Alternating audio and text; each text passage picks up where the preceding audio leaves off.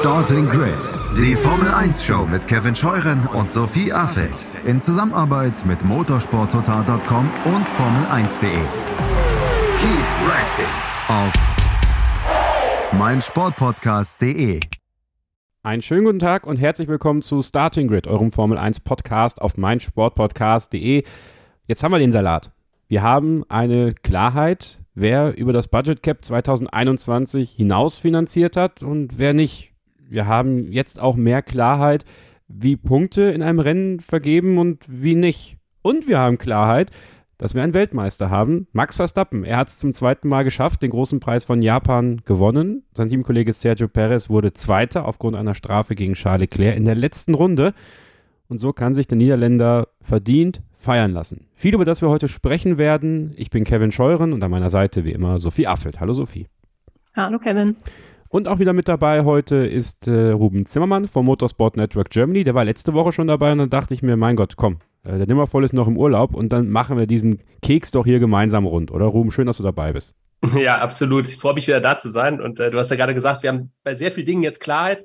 Äh, ich glaube, im Verlauf dieses Podcasts werden wir es schaffen, trotzdem auch wieder relativ viel Unklarheit in die Dinge reinzubringen. Ja, das ist äh, leider, das ist leider das Leben eines Formel 1 Beobachters, Journalisten, Fans. Äh, wir starten mit dem größten Thema. Wir nehmen ja Montagabend auf, deswegen wollen wir da gar nicht irgendwie äh, groß rumflunkern. Wenn jetzt zum Zeitpunkt, wenn ihr das hört, schon irgendwelche Strafen raus sind oder, oder Proteste, dann, dann wissen wir das noch nicht. Wir wissen aber, dass die FIA Ruben uns heute endlich nach langer, langer Zeit mal mitgeteilt hat, wer sich denn jetzt im Rahmen des Budget Caps in der Saison 2021 so ja, verhalten hat, wer sich innerhalb des Budget Caps bewegt hat und wer auch ein bisschen über das Budget Cap gegangen ist. Und es fing ja eigentlich schon damit an, dass es ja schon vor einer Woche circa rauskommen sollte. Dann hat man das verschoben, dann sagte man erst 9 Uhr morgens, heute Morgen könnte es wohl sein.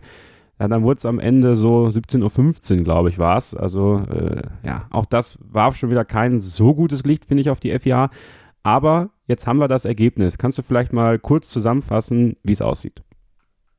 Äh, das kann ich sehr gerne machen. Ähm, tatsächlich ist es ein bisschen anders gekommen, als man zuvor vermutet bzw. spekuliert hatte, um da vielleicht noch ein bisschen weiter auszuholen. Diese ursprüngliche Spekulation hieß ja, dass es zwei Teams zunächst mal gibt, die gegen den Budget Cap verstoßen haben und dass es sich bei diesen Teams eben um Aston Martin und Red Bull handelt und dass eines dieser Teams einen großen Verstoß des äh, Budget Caps begangen haben soll, also sprich von mehr als fünf Prozent und das andere Team einen kleinen Verstoß.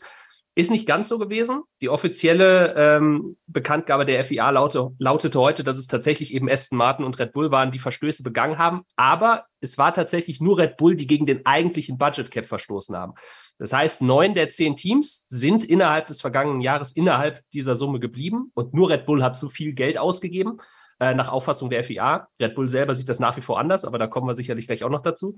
Ähm, und der Verstoß, den Aston Martin begangen hat, da handelt es sich lediglich um einen Verstoß bei dieser Prozedur des Budget Caps. Ähm, da ist die FIA leider nicht genau drauf eingegangen, wobei es oder worum genau es sich dabei handelt. Also das können verschiedene Dinge sein. Du kannst zum Beispiel äh, schlicht und ergreifend, wie bei der Steuererklärung auch, deine Unterlagen zu spät eingereicht haben. Das reicht dann schon, um so ein Procedural Breach zu bewerkstelligen, wie es heißt äh, in den offiziellen Regeln. Ähm, das kann aber auch was anderes sein, dass du, dass du irgendwie, ja, irgendwo ein, weiß ich jetzt nicht, ein falsches Kreuz gesetzt hast, keine Ahnung. Also, also es ist eher, eher eine formelle Geschichte halt. Aber Fakt ist eben, Aston Martin hat nicht zu viel Geld ausgegeben, darum geht's nicht. Das hat nur Red Bull getan. Ähm, und bei denen liegt übrigens zusätzlich auch noch so ein Procedural Breach vor. Ähm, aber ich glaube tatsächlich, das sind eher kleinere Sachen. Da gab es ja auch bei Williams schon was, äh, was schon länger bekannt war auch. Das wurde im, in diesem FIA-Statement auch angemerkt. Damals gab es für Williams nur eine Geldstrafe. Ich glaube, es waren auch bloß 25.000 Dollar, also relativ zu vernachlässigen. Ähm, das Spannende wird tatsächlich eher sein, wie jetzt mit diesem Verstoß von Red Bull tatsächlich gegen die eigentliche Kostengrenze umgegangen wird. Denn dieser Verstoß liegt bei unter 5 Prozent. Das ist nach Adam Riese alles zwischen einem Dollar und knapp 7,5 Millionen Dollar. So. Also die Spanne ist ja. Relativ kleiner Bereich, ne? ist wieder ein sehr, sehr kleiner Bereich. Das Problem ist ja, Sophie, im Grunde genommen ist das Kind ja im Brunnen. Red Bull hat betrogen, so oder so. Ja, das ist richtig. Ähm, ich finde es irgendwie immer noch ein bisschen schwer, mit der Situation so umzugehen, jetzt auch an der Stelle der vier. Also klar, es ist jetzt nicht der große Verstoß, mit dem wir vielleicht erst ähm, gerechnet hatten, wurde jetzt im Nachhinein also vielleicht doch ein bisschen alles sehr aufgebauscht, aber ähm, trotzdem liegt so oder so ein Verstoß vor und unter anderem Ferrari und Mercedes haben ja auch klar gesagt, dass sie auch große Strafen fordern, wenn ein Verstoß vorliegen sollte. Und ja, ob es jetzt sieben oder eine Million Euro nachher sind, ähm, von einem Dollar gehen wir jetzt mal nicht aus, und das äh, kann natürlich schon großen Unterschied machen. Und ich hoffe sehr, dass da jetzt kein politisches Drama draus wird, dass es auch in den nächsten Wochen noch weiter begleiten wird. Andererseits ist es natürlich schon so, mit einer Million kann man sich eine Menge Vorteile verschaffen, auf welche Art und Weise auch immer. Und ähm, ich finde es auch ein bisschen schwer zu sagen, ja, es ist jetzt das erste Jahr mit dieser Obergrenze, da müssen eben noch Sachen verbessert, optimiert und klargestellt werden. Also ist für mich ein bisschen ein schwaches Argument, wenn es neun von zehn Teams letztendlich hinbekommen haben. Aber man hat es sich eben auch ein bisschen selbst schwer gemacht, die Frage ist ja, wo machst du jetzt den Cut? Also bei 4,9 Prozent Überschreitung äh, gibt es keine harte Strafe oder nicht so eine harte Strafe und bei 5,1 Prozent schon. Ähm, das ist so ein bisschen mit dieser 5-Prozent-Regel ein bisschen unglücklich im Nachhinein. Ähm, ist natürlich auch schwer, alles in einen Topf zu werfen. Das ist ja was anderes, ob du jetzt Geld für die Entwicklung des Autos ausgibst oder ob du jetzt, keine Ahnung, deine Mitarbeiter mit was Besonderem fütterst, sage ich mal, und dafür dann irgendwie das Geld nachher drauf geht, wobei ich mir kaum vorstellen kann, dass da nachher Millionenbeträge für drauf gehen. Aber gut, ähm, aber eine Überschreitung bleibt letztendlich eine Überschreitung und trotzdem muss die Strafe jetzt irgendwie wehtun, weil ein Präzedenzfall bleibt es eben trotzdem, auch wenn es jetzt keine so dramatischen Auswirkungen hat, wie beispielsweise der Ausschluss oder Nicht-Ausschluss von einer Weltmeisterschaft. Ähm, trotzdem dürfen die Teams eben nicht drüber lachen, sondern es muss sich schon zum Nachdenken bringen, sonst haben wir halt im nächsten Jahr zehn Vergehen wegen Überschreitungen, zumindest von den Teams, die sich eben leisten können. Und dann ja, können wir den Budgetdeckel auch gleich wieder höher ansetzen und das führt das Team dann natürlich ad absurdum. Ähm, ja, also jetzt auch ein weiterer Test, muss man sagen, für Mohamed Bin Sulayem unter anderem und ähm, ja, bin gespannt, wie es da weitergeht. Hoffe auch, dass man sich da auch jetzt die benötigte Zeit auch ähm, nimmt, weil es eben trotzdem weiter ein wichtiger Fall ist. Red Bull an sich hat ja auch schon ein Statement veröffentlicht vor einigen ja, Minuten aus unserer Sicht, wenn wir gerade aufnehmen. Also die sind immer noch der festen Überzeugung, dass sie eigentlich drunter sein müssten und haben angekündigt, das auch nochmal genau zu analysieren. Aber gut, was sollen sie auch sagen? Also das haben sie ja auch, oder Christian Horner hat das ja auch vorher schon betont, dass sie sich sehr sicher sind, dass da nichts ist. Dann können sie ja jetzt nicht auf einmal kommen und sagen, ja, ist jetzt irgendwie doch was. Also von daher, ja, mal schauen, wie es, dann weitergeht. Ich glaube aber eher, dass es wahrscheinlich dann nachher auf eine Reduzierung der Testzeit oder der Budgetobergrenze in der Zukunft hinausläuft. Also so eine Geldstrafe wäre zumindest sehr, sehr lächerlich. Es ist eine schwierige Situation. Der Journalist Erik van Haren aus den Niederlanden vom Telegraph äh, will unter Berufung von mehreren Quellen rausbekommen haben, dass es sich um eine einen Überzug von 1 bis 2 Millionen Dollar handelt. Und zwar nicht in Bezug auf die Autoentwicklung, sondern durch Kosten wie Verpflegung und krankheitsbedingte Fehlzeiten. Es gibt es aber im Regularium wohl offensichtlich einen Passus, der diese Fehlzeiten ausschließt aus dem Budget Cap. Also ähm, gibt so ein paar Sachen, die jetzt schon so ein bisschen nachdenklich stimmen, Ruben, muss ich ganz ehrlich sagen. Ne? Also dieses Budget Cap ändert und, und wir alle drei, wir beobachten ja auch den Fußball in der Art und Weise, wie es dann jetzt gemacht wird, so ein bisschen schon ans Financial Fair Play. Ja, also das sollte ja auch mal eigentlich eine finanzielle Instanz sein, die den Wettbewerb hilft, die den Wettbewerb fairer macht, um eben das große Geld ausgeben der Scheich-Clubs oder der, der großkofferten Clubs zu verhindern und so eine Marktübermacht im Fußball zu bekommen. Jetzt ist im Formel 1-Zirkus ja was ganz Neues, dass man dieses Budget Cap eingeführt hat. Man hat bewusst keine fixen Strafen festgelegt, um eben zu verhindern, dass die Teams eine gewisse Überschreitung machen ähm, und wissen, das passiert dann, also nehme ich das in Kauf. Jetzt haben wir genau diesen Präzedenzfall mit Red Bull Racing, einen sehr schwierigen Präzedenzfall, weil es eben der Weltmeister ist. Der Weltmeistersteller des Jahres 2021, des Fahrerweltmeisters Max Verstappen. Konstrukteursweltmeister sind sie ja nicht geworden. Ähm, das heißt, da wird es dann schon schwer, muss man sagen, jetzt, glaube ich, eine Ebene zu finden für die FIA, um das richtige Strafmaß zu finden, weil klar ist, und das habe ich gerade ja auch schon gesagt, der Betrug ist da. Also so oder so hat man gegen das Budget Cap verstoßen. Man kriegt erst ab 5% mehr, also alles ab 5%. Die ganz harten Strafen steht zumindest so in der Erklärung der FIA, sprich Punktabzug in den, in den, in den, in den Meisterschaften und vieles weitere, was da so kursiert. Ross Braun sagte einst in einem Interview, dass äh, wenn man gegen dieses Budget Cap verstößt, man drakonische Strafen fürchten muss. Leidet unter dem, was da jetzt passiert, schon die Integrität der Formel 1 deiner Meinung nach, Ruben?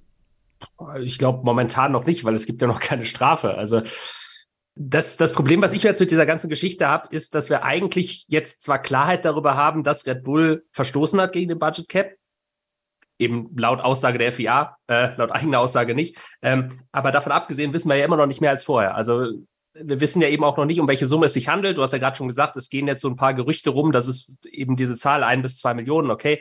Ähm, war es vielleicht mehr, war es vielleicht weniger, es weiß halt keiner. Und deswegen finde ich, hat sich eigentlich sogar für uns, wir haben ja auch in der letzten Ausgabe schon drüber gesprochen, gar nicht so viel verändert. Also wir stehen jetzt wieder vor der Frage, wie soll man das bestrafen? Diese Frage hat man sich hypothetisch vorher halt auch schon gestellt. Jetzt stellt man sie sich halt konkret.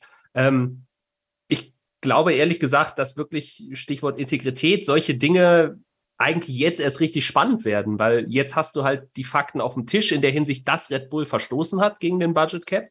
Ähm, aber das wirklich Spannende, und das wurde eben heute nicht von der FIA mitgeteilt, weil das auch jetzt erstmal entschieden werden muss im nächsten Schritt, ist dann tatsächlich, wie sieht diese Strafe aus für Red Bull? Und ja, also, also eben auch allein dadurch, dass keiner offiziell weiß, um welchen Betrag es tatsächlich geht. Und wir haben es ja gerade auch schon gesagt, es kann zwischen einem Dollar und sieben Millionen alles sein, äh, finde ich es jetzt auch sehr schwer, über eine angemessene Strafe dafür zu, zu spekulieren, weil natürlich musst du, äh, auch wenn das in den Regeln erstmal gleich gehandhabt wird, nämlich als Minor Breach, wenn es eben unter 5% ist. Aber natürlich ist es ein Unterschied, ob ich jetzt 100.000 Dollar mehr ausgebe oder ob es tatsächlich dann 6, 7 Millionen sind. Und ich glaube, solange man das nicht weiß, ist es auch einfach sehr, sehr schwer darüber zu, zu diskutieren, welche Strafe ist jetzt angemessen und welche nicht. Das stimmt, da gebe ich dir vollkommen recht. Trotzdem, Sophie, könnte man ja auch sagen, warum hat man diese 5%, du hast es ja gerade auch schon so ein bisschen angerissen, überhaupt eingeführt? Also alleine, dass man den Teams diese 5% äh, Kulanz ja sozusagen gibt und sagt, da ist dann ein Minor Breach. Also auch da ist ja, wie Ruben schon richtig sagt, innerhalb dieser 5% musst du ja wieder irgendwo ein Maß finden, die Strafe dann festzulegen. Und du musst klar wissen, für was ist das Geld draufgegangen, kann man das belegen, also kann man das wirklich nachhaltig belegen und nicht nur sagen, ja, wir haben es fürs Personal ausgegeben und am Ende hat man halt keine Ahnung, äh, so ein, so, ein, so ein Kuchentray in den Windkanal gestellt und da war eigentlich ein Automodell drunter. Ja, und man verkauft das Catering. Jetzt mal so ganz blöd gesagt. Ähm, also, das ist so ein bisschen das, was mich auch umtreibt. Hat man den Formel 1-Teams mit diesen 5% quasi schon die Lizenz zum Bescheißen gegeben? Ja, kann man gewissermaßen vielleicht so sagen. Also wir fordern ja im Rahmen der Formel 1 immer viel Flexibilität, äh, auch an diesem Wochenende wieder in, in vielen verschiedenen Fällen, kommen wir vielleicht auch noch drauf heute. Ähm, in dem Fall ja, war es vielleicht ein bisschen viel Flexibilität, auch was die, was die Strafen eben angeht. Und ja, diese 5%-Hürde, äh, ich glaube, das ist auch vorhin ja auch schon auf Twitter auch ähm, geschrieben, dass man sich damit ein bisschen selbst schwer gemacht hat, weil wenn man wirklich jetzt eine Grenze gesetzt hätte von wegen hier, das ist jetzt das, die Budgetobergrenze für dieses Jahr und sobald du da drüber kommst, gibt es halt eine Strafe und man weiß ja nicht, welches ist, dann weiß man eben auch nicht, okay, muss ich schon ab 500.000 äh, Euro irgendwie groß was fürchten, muss ich erst bei einer Million um meinen äh, WM-Titel fürchten oder erst ab 10 Millionen. Ähm, ja, das, da haben sie sich in der Tat ein bisschen selber ähm, schwer gemacht, auch wenn ich schon zu einem gewissen Grad verstehen kann, dass man irgendwie versucht, sich da ja ein bisschen wie gesagt, Flexibilität irgendwie zu schaffen, weil irgendwo muss man ja auch eine Grenze setzen. Das ist jetzt natürlich auch schwer zu sagen, wir setzen jetzt eine, ja, wobei vielleicht ist es sogar einfacher zu sagen, wir setzen eine Strafe fest für 2%, 4%, 6%, 8% und so. Aber dann haben wir ja wieder genau das Problem, dass äh, die Teams eben wissen, wie viel sie überziehen können, ähm, ohne dass sie da jetzt, ähm, beziehungsweise, ja, oder das dann bewusst in Kauf nehmen, ähm, weil sie das halt machen, weil es sich für sich einfach lohnt. Ähm, ja, wobei, wie gesagt, wenn wir jetzt einen Präzedenzfall kriegen, dann äh, hatte sich das ja auch ein bisschen erledigt, ähm, dass keiner weiß, welche Strafe man irgendwie in gewisser Weise kriegt. Also ja, sehr, sehr schwierig. Ähm, Im Nachhinein vielleicht jetzt äh, aktuell nicht die, nicht die beste Lösung, aber auch schwierig, da eine optimale Lösung jetzt irgendwie hinzukriegen für die Zukunft, gerade weil wir jetzt diesen Fall eben haben, wie er ist. Ruben, glaubst du, dass es jetzt gerade auch ein bisschen heftiger gesehen wird von außen, weil es Red Bull ist, die letztes Jahr ja diesen sehr engen WM-Kampf mit Mercedes gehabt haben, die sich ja gegenseitig bezichtigt haben, auch schon Ende letzter Saison, dass immer noch mehr Geld ausgegeben wird. Der Wundermotor von Mercedes hat sich Red Bull vielleicht damit äh, aerodynamischen Mitteln gewährt, um dann nochmal einen Schritt zu machen. War es vielleicht auch der Unfall in Silverstone, der so viel Geld gekostet hat? Ja, da hat ja auch Christian Horner damals schon gesagt, dass es eng wird mit dem, mit dem Budget Cap. Also es sind ja Fragen über Fragen, aber glaubst du, man, man wird da jetzt genauso drüber reden, wenn es jetzt wegen meiner Haas gewesen wäre? Also das würde man mit Sicherheit nicht machen, da bin ich mir sehr sicher, weil gut, Haas ist letzter geworden, aber ich glaube, selbst wenn es bei einem anderen Team passiert wäre, sagen wir jetzt ein Mittelfeldteam, Alpha Tauri, lass es, äh, gut, Aston Martin hat jetzt einen anderen Bruch begangen, aber lass es bei Aston Martin zum Beispiel auch einen Verstoß gegen den eigentlichen Budget Cap sein. Ich glaube, dann hätte man das zwar sehr interessiert verfolgt, eben einfach weil es ein Präzedenzfall jetzt ist. Ähm, aber man hätte es nicht in dieser Intensität beleuchtet, auch in den Medien, äh, wie das jetzt natürlich bei Red Bull der Fall ist. Das ist ganz klar. Ähm, ja, ich, ich, ich äh, glaube einfach, dass es natürlich diesen WM-Kampf im vergangenen Jahr, den es gegeben hat, dass das auch nochmal jetzt zu einem, ja, einfach zu einem größeren Fokus auf diese ganze Sache führt.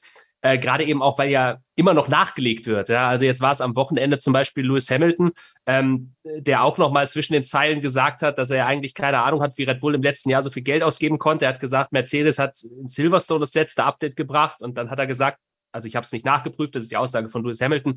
Er hat dann gesagt, Red Bull hat bis zum Ende des Jahres nach Silverstone nochmal vier größere Updates gebracht und er hat halt keine Ahnung, wie das gehen kann unter Budget Cap. Ähm, also da fliegen ja auch nach wie vor immer noch so ein bisschen diese, diese Giftpfeile hin und her. Ähm, und das, das bauscht die Sache natürlich auch nochmal mehr auf. Äh, ja, und, und wie gesagt, es ist, es ist eigentlich, also für mich persönlich ist, ist eigentlich nicht viel mehr klar als vergangene Woche, außer eben der Fakt, dass Red Bull in der Tat jetzt, du hast es gesagt, betrogen hat. Ich finde das Wort hart, muss ich ganz ehrlich sagen. Also Be Betrug beinhaltet für mich irgendwie immer, dass sie bewusst dagegen verstoßen haben. Ja. Ähm, das ist, also bin ich, mir, bin ich mir nicht ganz sicher, ob das, also mir persönlich ist das Wort zu hart. Vielleicht kann man so sehen, vielleicht kann man so sagen.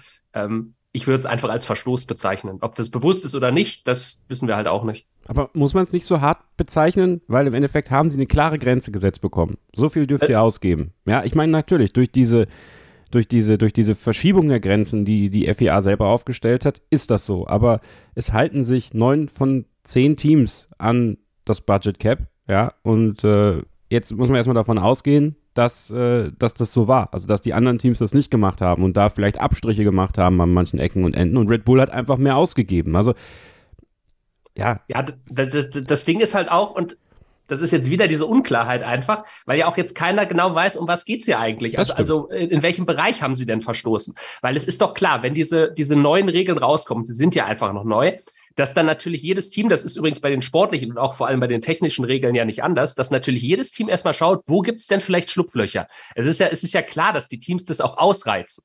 Und natürlich, wenn du dann vielleicht irgendwo siehst, aha, das ist nicht ganz so genau, das ist ein Graubereich, der, der nicht ganz so genau festgeschrieben ist im Reglement, äh, dann legen wir das jetzt einfach mal so aus, wie es uns besser passt und gehen dann halt davon aus, dass dieses Geld nicht mit in den Budget Cap reingeht.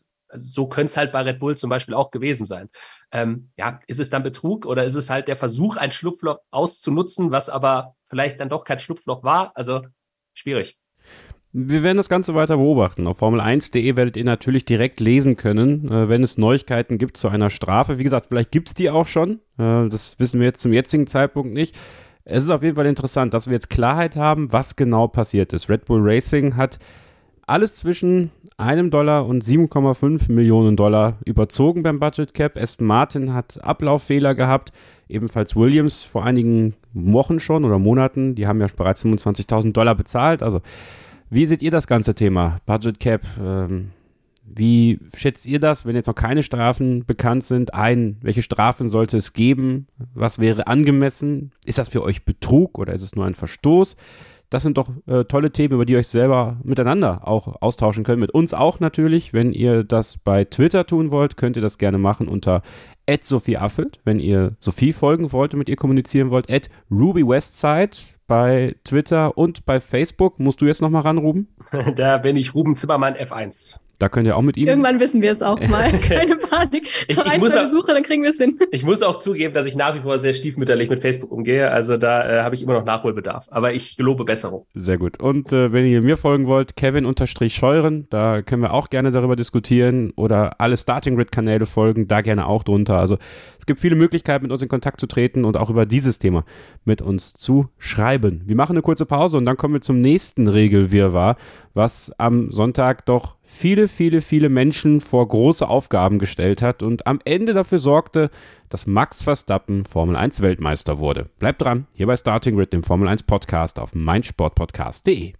Max Verstappen ist zum zweiten Mal in seiner Karriere Formel 1 Weltmeister und diesen Sieg in Suzuka, das war ein ganz besonderer. Es war der 32. seiner Formel 1 Karriere und ähm, tja, wenn er mit dieser Quote weitermacht, dann werden wir auch bald gar nicht mehr über die Rekorde von Lewis Hamilton sprechen, sondern über die Dominanz und die Übermacht von Max Verstappen. Eine völlig verdiente Weltmeisterschaft, die aber, muss man sagen, unter kuriosen Umständen doch zusammengekommen ist am Sonntag beim Heimspiel von Honda. Die haben ja auch den großen Preis von Japan präsentiert. Also es passte dann doch einiges zusammen. Der Honda-Schriftzug ist auch wieder auf dem Red Bull und dem Alpha Tauri gelandet. Man spricht wieder für eine eventuelle Partnerschaft ab 2026 miteinander. Aber es gab eine lange, lange Pause. Sophie und ich haben die große F1 Watch Party auf dem YouTube-Kanal von Formel1.de veranstaltet und ja, wir mussten sehr viel überbrücken, denn es wurde gestartet, dann wurde abgebrochen nach dem Unfall von Carlos Sainz. Das Safety Car kam erst raus und hat man die rote Flagge gezeigt und dann aus vielen verschiedenen Gründen, die einem aber auch nie so wirklich gesagt worden sind, ähm, war halt lange, lange Pause und dann setzte man nochmal an. Ich müsste jetzt gar nicht dieses ganze Drama um die Eventzeit und die Rentzeit und sowas, glaube ich, äh, zusammenfassen. Das habt ihr sicherlich mitbekommen. Aber was halt dann am Ende tatsächlich für große Verwirrung sorgte bei uns, bei vielen Kolleginnen und Kollegen, waren die Punkte. So. Wir gingen davon aus, dass dadurch, dass ja nur 28 Runden gefahren sind, das sind ja gerade mal etwas über 50 Prozent, ähm, dass Verstappen für seinen Sieg 19 Punkte bekommen würde und Perez dann 14 und Leclerc für seinen dritten Platz 12. So, dann wäre es zwar so gewesen, dass Verstappen nach der 5-Sekunden-Strafe von Leclerc einen Punkt weniger gehabt hätte als nötig. Und zwar auf Charles Leclerc und eben auch auf Sergio Perez. Also er wäre nicht Weltmeister geworden. Äh, Sophie und ich haben zwischendurch aber überlegt, als eine Einblendung kam, die sagte, wie es gerade aussieht in der WM, wo volle Punkte ausgezeichnet worden sind, die machen doch da gerade einen Fehler. Ja, die wissen selber gar nicht, was sie da gerade machen. So, und dabei wussten die es offensichtlich immer. Denn äh, laut, und jetzt müssen wir mal kurz, kurz gucken, ne? laut Artikel 6.5 wenn ein Rennen gemäß Artikel 57 unterbrochen wird und nicht wieder aufgenommen werden kann, werden die Punkte für jeden Titel nach den folgenden Kriterien verteilt. So, da fiel der große Preis von Japan aber nicht drunter, weil er mit der Zielflagge beendet wurde. Nicht mit der roten Flagge. Das Ding wurde nicht abgebrochen. Die Regeln bezüglich der reduzierten Punktevergabe in Artikel 6.5 gelten nur im Fall einer Rennunterbrechung, die nicht wieder aufgenommen werden kann und daher werden die vollen Punkte vergeben und Max Verstappen ist Weltmeister. Sophie, haben wir uns da schön blamiert am Sonntag? Einerseits ja, andererseits bin ich doch irgendwie froh, dass wir nicht die Einzigen waren, sondern dass wirklich ja alle mehr oder weniger so planlos waren. Ich meine, wir haben ja auch zwischendurch mal auf Twitter geguckt und auch den ganzen wirklich Journalisten, Kollegen. Also es wusste ja irgendwie wirklich keiner. Und selbst die Formel 1, muss man sagen, du meinst zwar eben, ja, sie, sie wussten es und äh, ja, die FIA an sich wusste es vielleicht auch, aber der ähm, offizielle Instagram-Kanal der Formel 1 hat auch dieses Siegerbild von Max Verstappen gepostet und drunter geschrieben, ja, hier, Max Verstappen hat gewonnen, aber die Siegerparty für die WM wird verschoben, weil reduzierte Punkte verteilt werden. Also von daher, ähm, ja, wenn die Formel 1 es selbst auch nicht weiß, dann äh, gut, ich sag mal so, man, man hätte es wissen können, aber ich behaupte mal, wir hätten es nicht zwingend wissen müssen. Ähm, auch, weil es ja eigentlich so auch gar nicht gedacht war, das muss man ja auch sagen. Also an sich ist es natürlich gut, dass man nach Spa was geändert hat, äh, nach dem Drama da im, im letzten Jahr, aber es war eben nicht kon ja, oder konsequent zu Ende umgesetzt, weil der Plan war natürlich, die Punkte und damit die Wertigkeit des Rennens an die Rennlänge anzupassen mit diesen Regeln, die man da jetzt zu diesem Jahr neu eingeführt hat. Und mit Renn Rennlänge ist natürlich die Rundenzahl gemeint. Also hat man ja eben diesen Punkteschlüssel eingeführt, den ich ja auch gefühlt gebetsmühlenartig dann am Sonntagmorgen alle zehn Minuten irgendwie runtergebetet habe. Und ähm, ich meine, sogar diese Intention hat man damals auch in einer Presseaussendung kommuniziert, aber irgendwas muss dann schiefgelaufen sein bei dem Prozess, die Intention auch in der Regel im sportlichen Reglement umzusetzen. Und dieser Fehler beziehungsweise die falsche Formulierung ähm, ist halt bis Sonntag keinem aufgefallen und auch ähm, den Teams ja nicht. Ähm, ich bin mir ziemlich sicher, dass es im kommenden Jahr dann anders äh, da stehen wird, weil es ist ja wirklich, wir sprechen ja immer vom Geist des Reglements, Spirit of the Rules und so weiter. Und ich bin mir ziemlich sicher, dass es der nicht ist, weil ja so jetzt je nach Umständen im Rennen mit mehr Runden weniger Wert hat und andersrum. Also das ist ja wirklich kurios, dass man jetzt weniger Punkte bekommt, nur weil man das Rennen jetzt nach 40 Runden ähm, oder wenn man das Rennen nach 40 Runden abbricht, als wenn man das Rennen ähm, nach einer Rotphase wieder aufnimmt, aber insgesamt nur 28 Runden fährt, wie es jetzt eben der Fall war. Also ähm, ja, das ist auf jeden Fall noch Verbesserungsbedarf. Man kann der FIA an sich jetzt keinen großen Vorwurf machen, weil sie haben eben so gehandelt, wie schwarze Weiß in ihrem Regelbuch steht.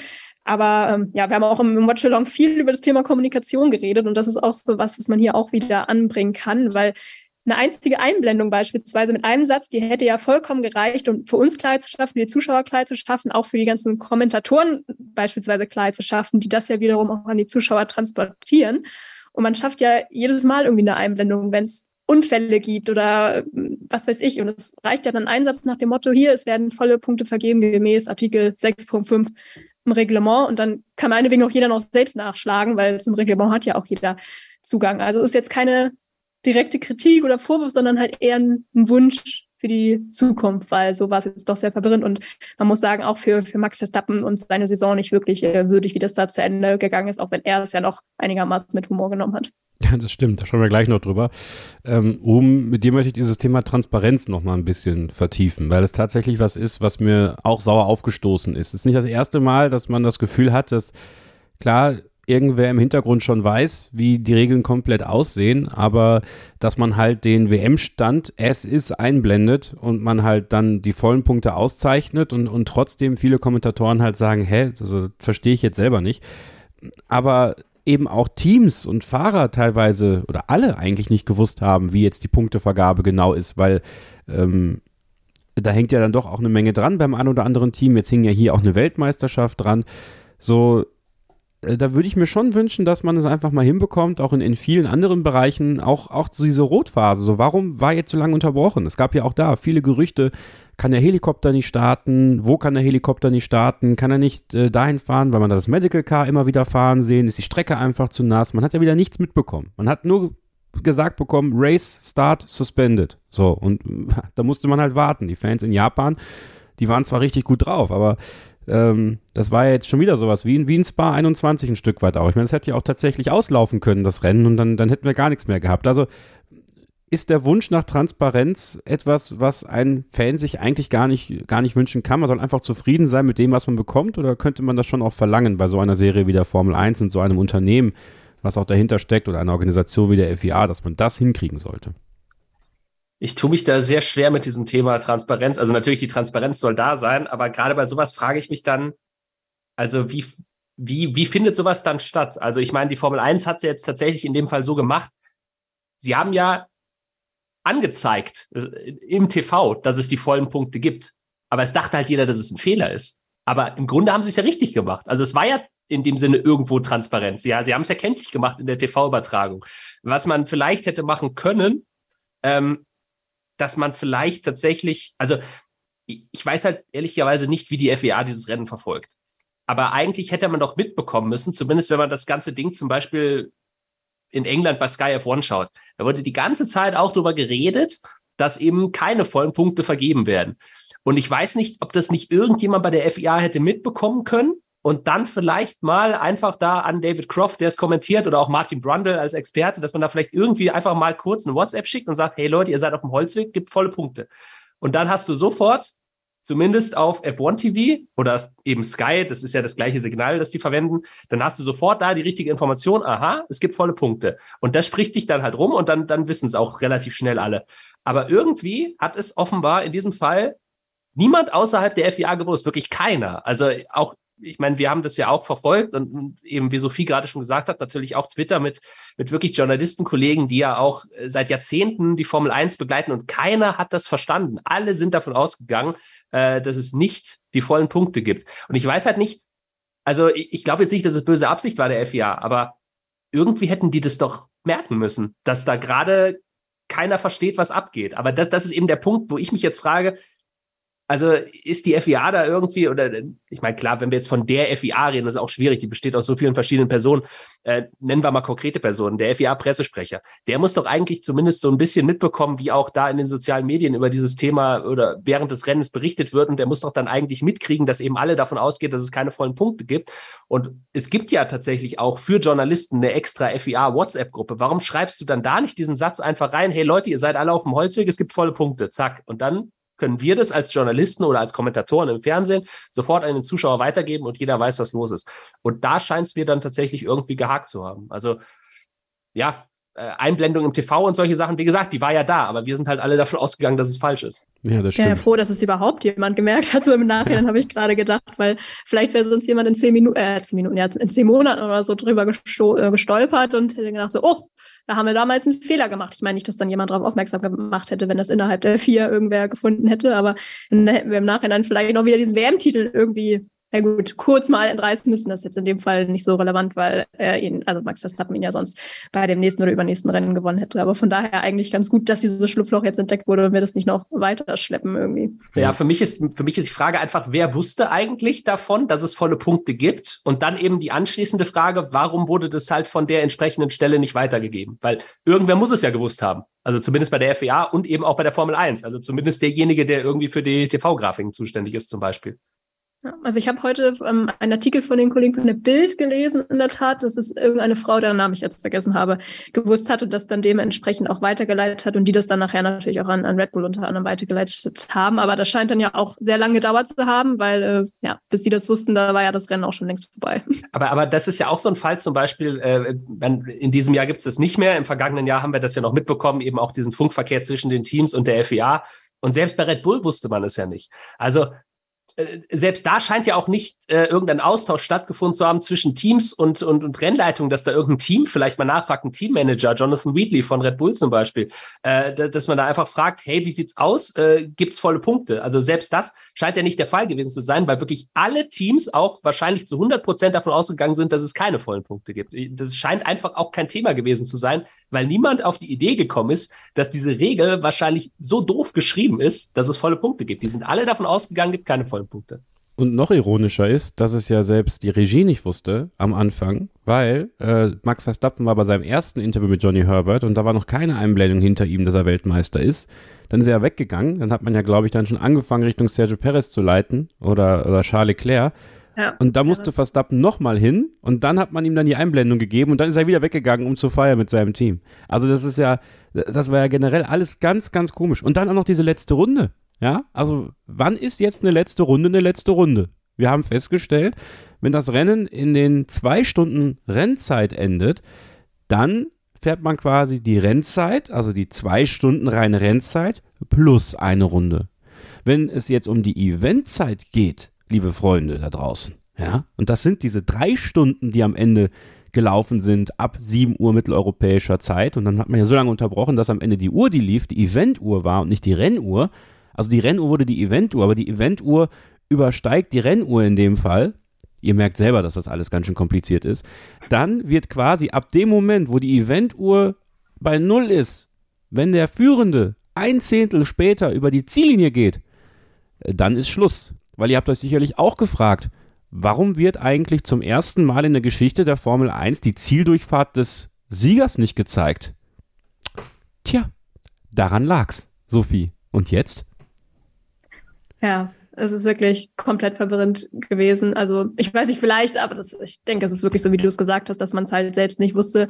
Ähm, oder man wollte eben draufbleiben auf dem Duell von Charles Leclerc und Sergio Perez, aber das, das glaube ich nicht. Und das hat man ja auch gemerkt, auch das wussten die Teams ja nicht, ähm, weil auch Max Verstappen, der ist ja noch lange Zeit auf dem Gas geblieben. Auch Charles Leclerc musste nochmal nachfragen, ähm, ist es jetzt zu Ende oder ist es nicht zu Ende? Also es wusste irgendwie keiner so richtig und irgendwie es ist auch ein bisschen komisch. Also ich weiß nicht, warum man da jetzt nochmal zwischen zwei und drei Stunden unterscheidet. Klar, wenn ein Event maximal drei Stunden dauern soll, dann soll es auch nicht viel länger dauern, aber eine Runde mehr oder weniger, also so pingelig muss man ja also irgendwie auch nicht sein. Also da wäre halt ein bisschen mehr Einheitlichkeit doch sehr viel besser auch für fast, äh, fürs Verständnis für alle Beteiligten. Also ich glaube, das ist so ein bisschen das Fazit, was man generell aus dem Tag ziehen kann. An sich ging alles mit rechten Dingen zu, weil man die Regeln, wie sie aufgeschrieben hat, befolgt wurden. Und die Regeln sind die Regeln, aber die Regeln sind halt teilweise ja dämlich, muss man, glaube ich, eigentlich fast schon schon sagen. Egal, ob es jetzt für die Punktesituation gilt oder eben für die Regel, wann ein Rennen jetzt letztendlich zu Ende ist. Ja, das ist halt das Problem. Es sind halt einfach, die Regeln sind schlecht geschrieben. Und das, das geben die Teams ja auch sogar selbst zu. Also sowohl Christian Horner als auch Andreas Seidel, die haben beide gesagt, also das mit den Punkten, das war jetzt aber nicht so, wie wir uns das vorgestellt haben. Die Intention war eine komplett andere. Das hat man dann halt einfach komplett vermasselt, als man die Regeln äh, quasi oder als man die Idee in eine Regel dann umschreiben wollte, beim Schreiben der Regel hat man es halt einfach versaut.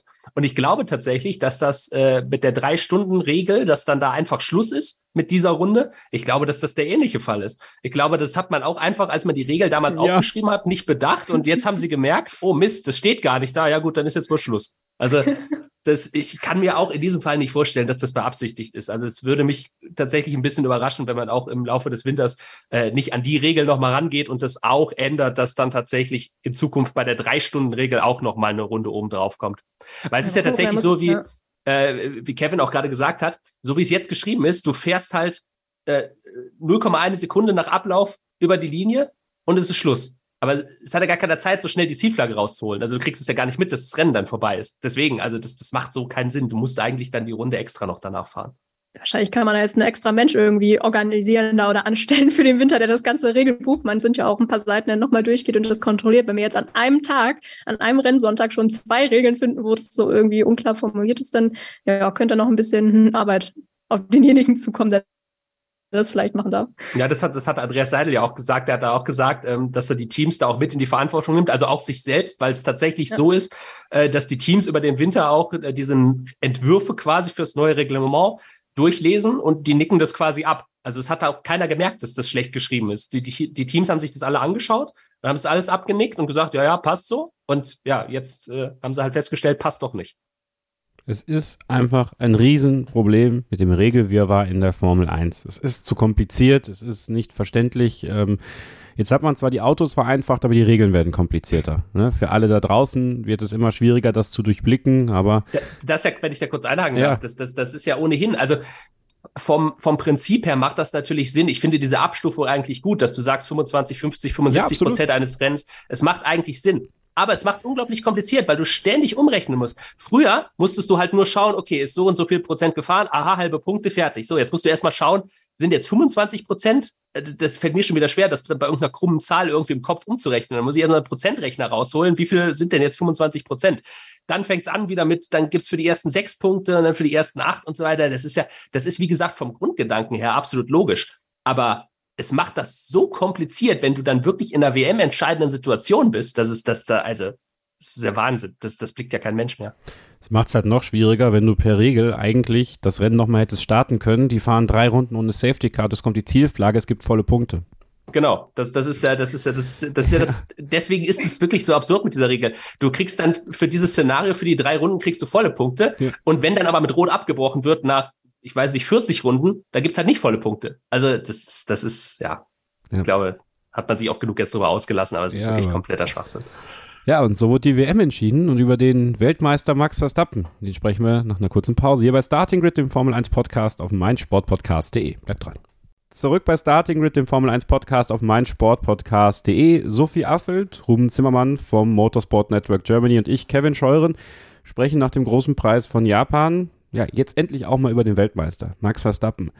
Eine sensationelle Saison, die er krönen konnte in Japan mit einem tollen Startduell gegen Charles Leclerc. Da hat er sich richtig stark durchgesetzt und dann mit seiner ganzen Routine, mit seiner ganzen Erfahrung diesen Sieg einfahren können. Hatte ein bisschen Glück natürlich, dass Charles Leclerc es nicht geschafft hat, auf der Strecke zu bleiben in der allerletzten Runde. Die Schikane, die letzte abkürzen musste, eine 5-Sekunden-Strafe bekommen hat, die sehr schnell ausgesprochen wurde, aber hey, so hatten wir zur Siegerehrung die Gewissheit, wir haben einen neuen Weltmeister, Max Verstappen. Trotzdem, Ruben, er tat mir leid, weil das genau durch dieses, durch diese, durch diese kleine Farce, würde ich mal nennen, mit den Punkten, dieser Moment, dass Crofty schreien konnte, Champion of the World oder Sascha Roos das rausschreien konnte. Wir haben es ja einfach rausgeschrien, wo wir erst zurechtgewiesen, dass es falsch ist und dann war es doch richtig. Ja, also wir haben es gemacht in unserer F1 Watch Party, könnt ihr euch nochmal angucken.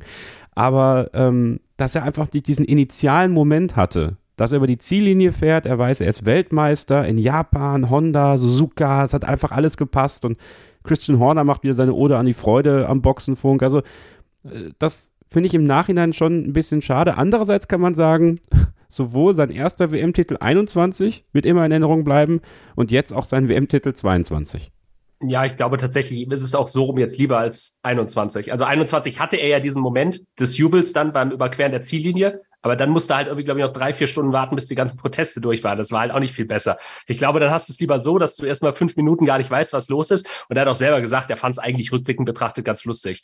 Also ähm, ich, ich glaube tatsächlich, wenn es jetzt irgendwie der erste WM-Titel gewesen wäre, weil auch das hat er selbst gesagt, dass der erste WM-Titel natürlich immer der emotionalste ist. Ähm, ich glaube, dann wäre es ein bisschen bitterer gewesen.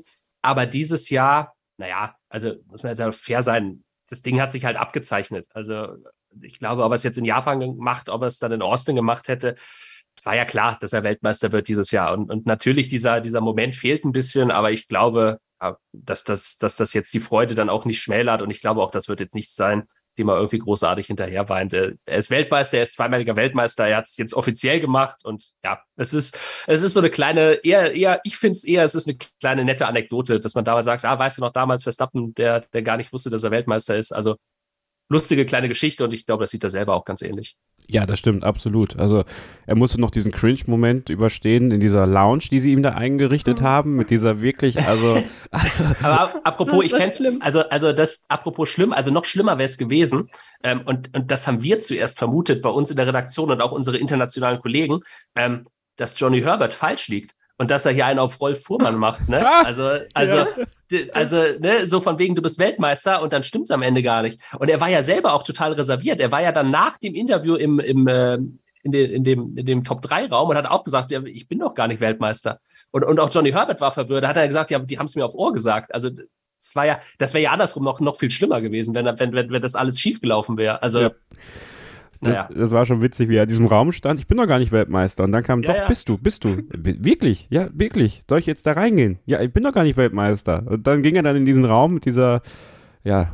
Ja, und das wäre halt viel schlimmer gewesen, wenn es dann umgekehrt gewesen wäre. Und sie feiern ihn ab mit Videopaket und allem und dann kommt raus, oh, gibt doch nicht volle Punkte. Ja, schade. Ja, es also. ist, äh, wie gesagt, das wird in Erinnerung bleiben. Man wird wirklich drüber lachen können am Ende, wenn das, wenn das alles mal so ein bisschen gesagt ist und, und er selber, man, hat es ja gemerkt. Also der, der Mann ist, ist, ist krass. Äh, wenn ich mal auf seine Statistiken schaue, 159 Grand Prix, 32 Siege, das ist eine Siegquote von 20,13 Prozent. Ja, also jedes fünfte Rennen gewinnt der Mann. 18 Pole Positions, 21 schnellste Runden, 74 Podien, zwei Grand Slams. Der ist in 159 Grand Prix nur 31 Mal ausgeschieden. Ja, also das ist schon auch eine sehr, sehr gute Quote eigentlich. Max Verstappen, und das muss man festhalten, Sophie, wird in dieser Saison absolut verdient Formel 1 Weltmeister. Ja, also da gibt es in diesem Jahr wirklich absolut gar keinen Zweifel dran. Ähm, wenn wir bei Statistiken sind, auch zwölf Siege in 18 Rennen, das spricht ja. eigentlich auch schon fast für sich. Ähm, ja, ist natürlich immer eine Teamleistung, ist ja auch ein Teamsport, aber ähm, logisch, ohne das Auto wäre es in dieser dominanten Form zumindest auch nicht gegangen, aber dass das Auto alleine nicht reicht, das sieht man ja auch an Sergio Perez unter anderem. Ähm, ja, einfach extrem wenig Fehler gemacht, wahrscheinlich die wenigsten Fehler im ganzen Feld.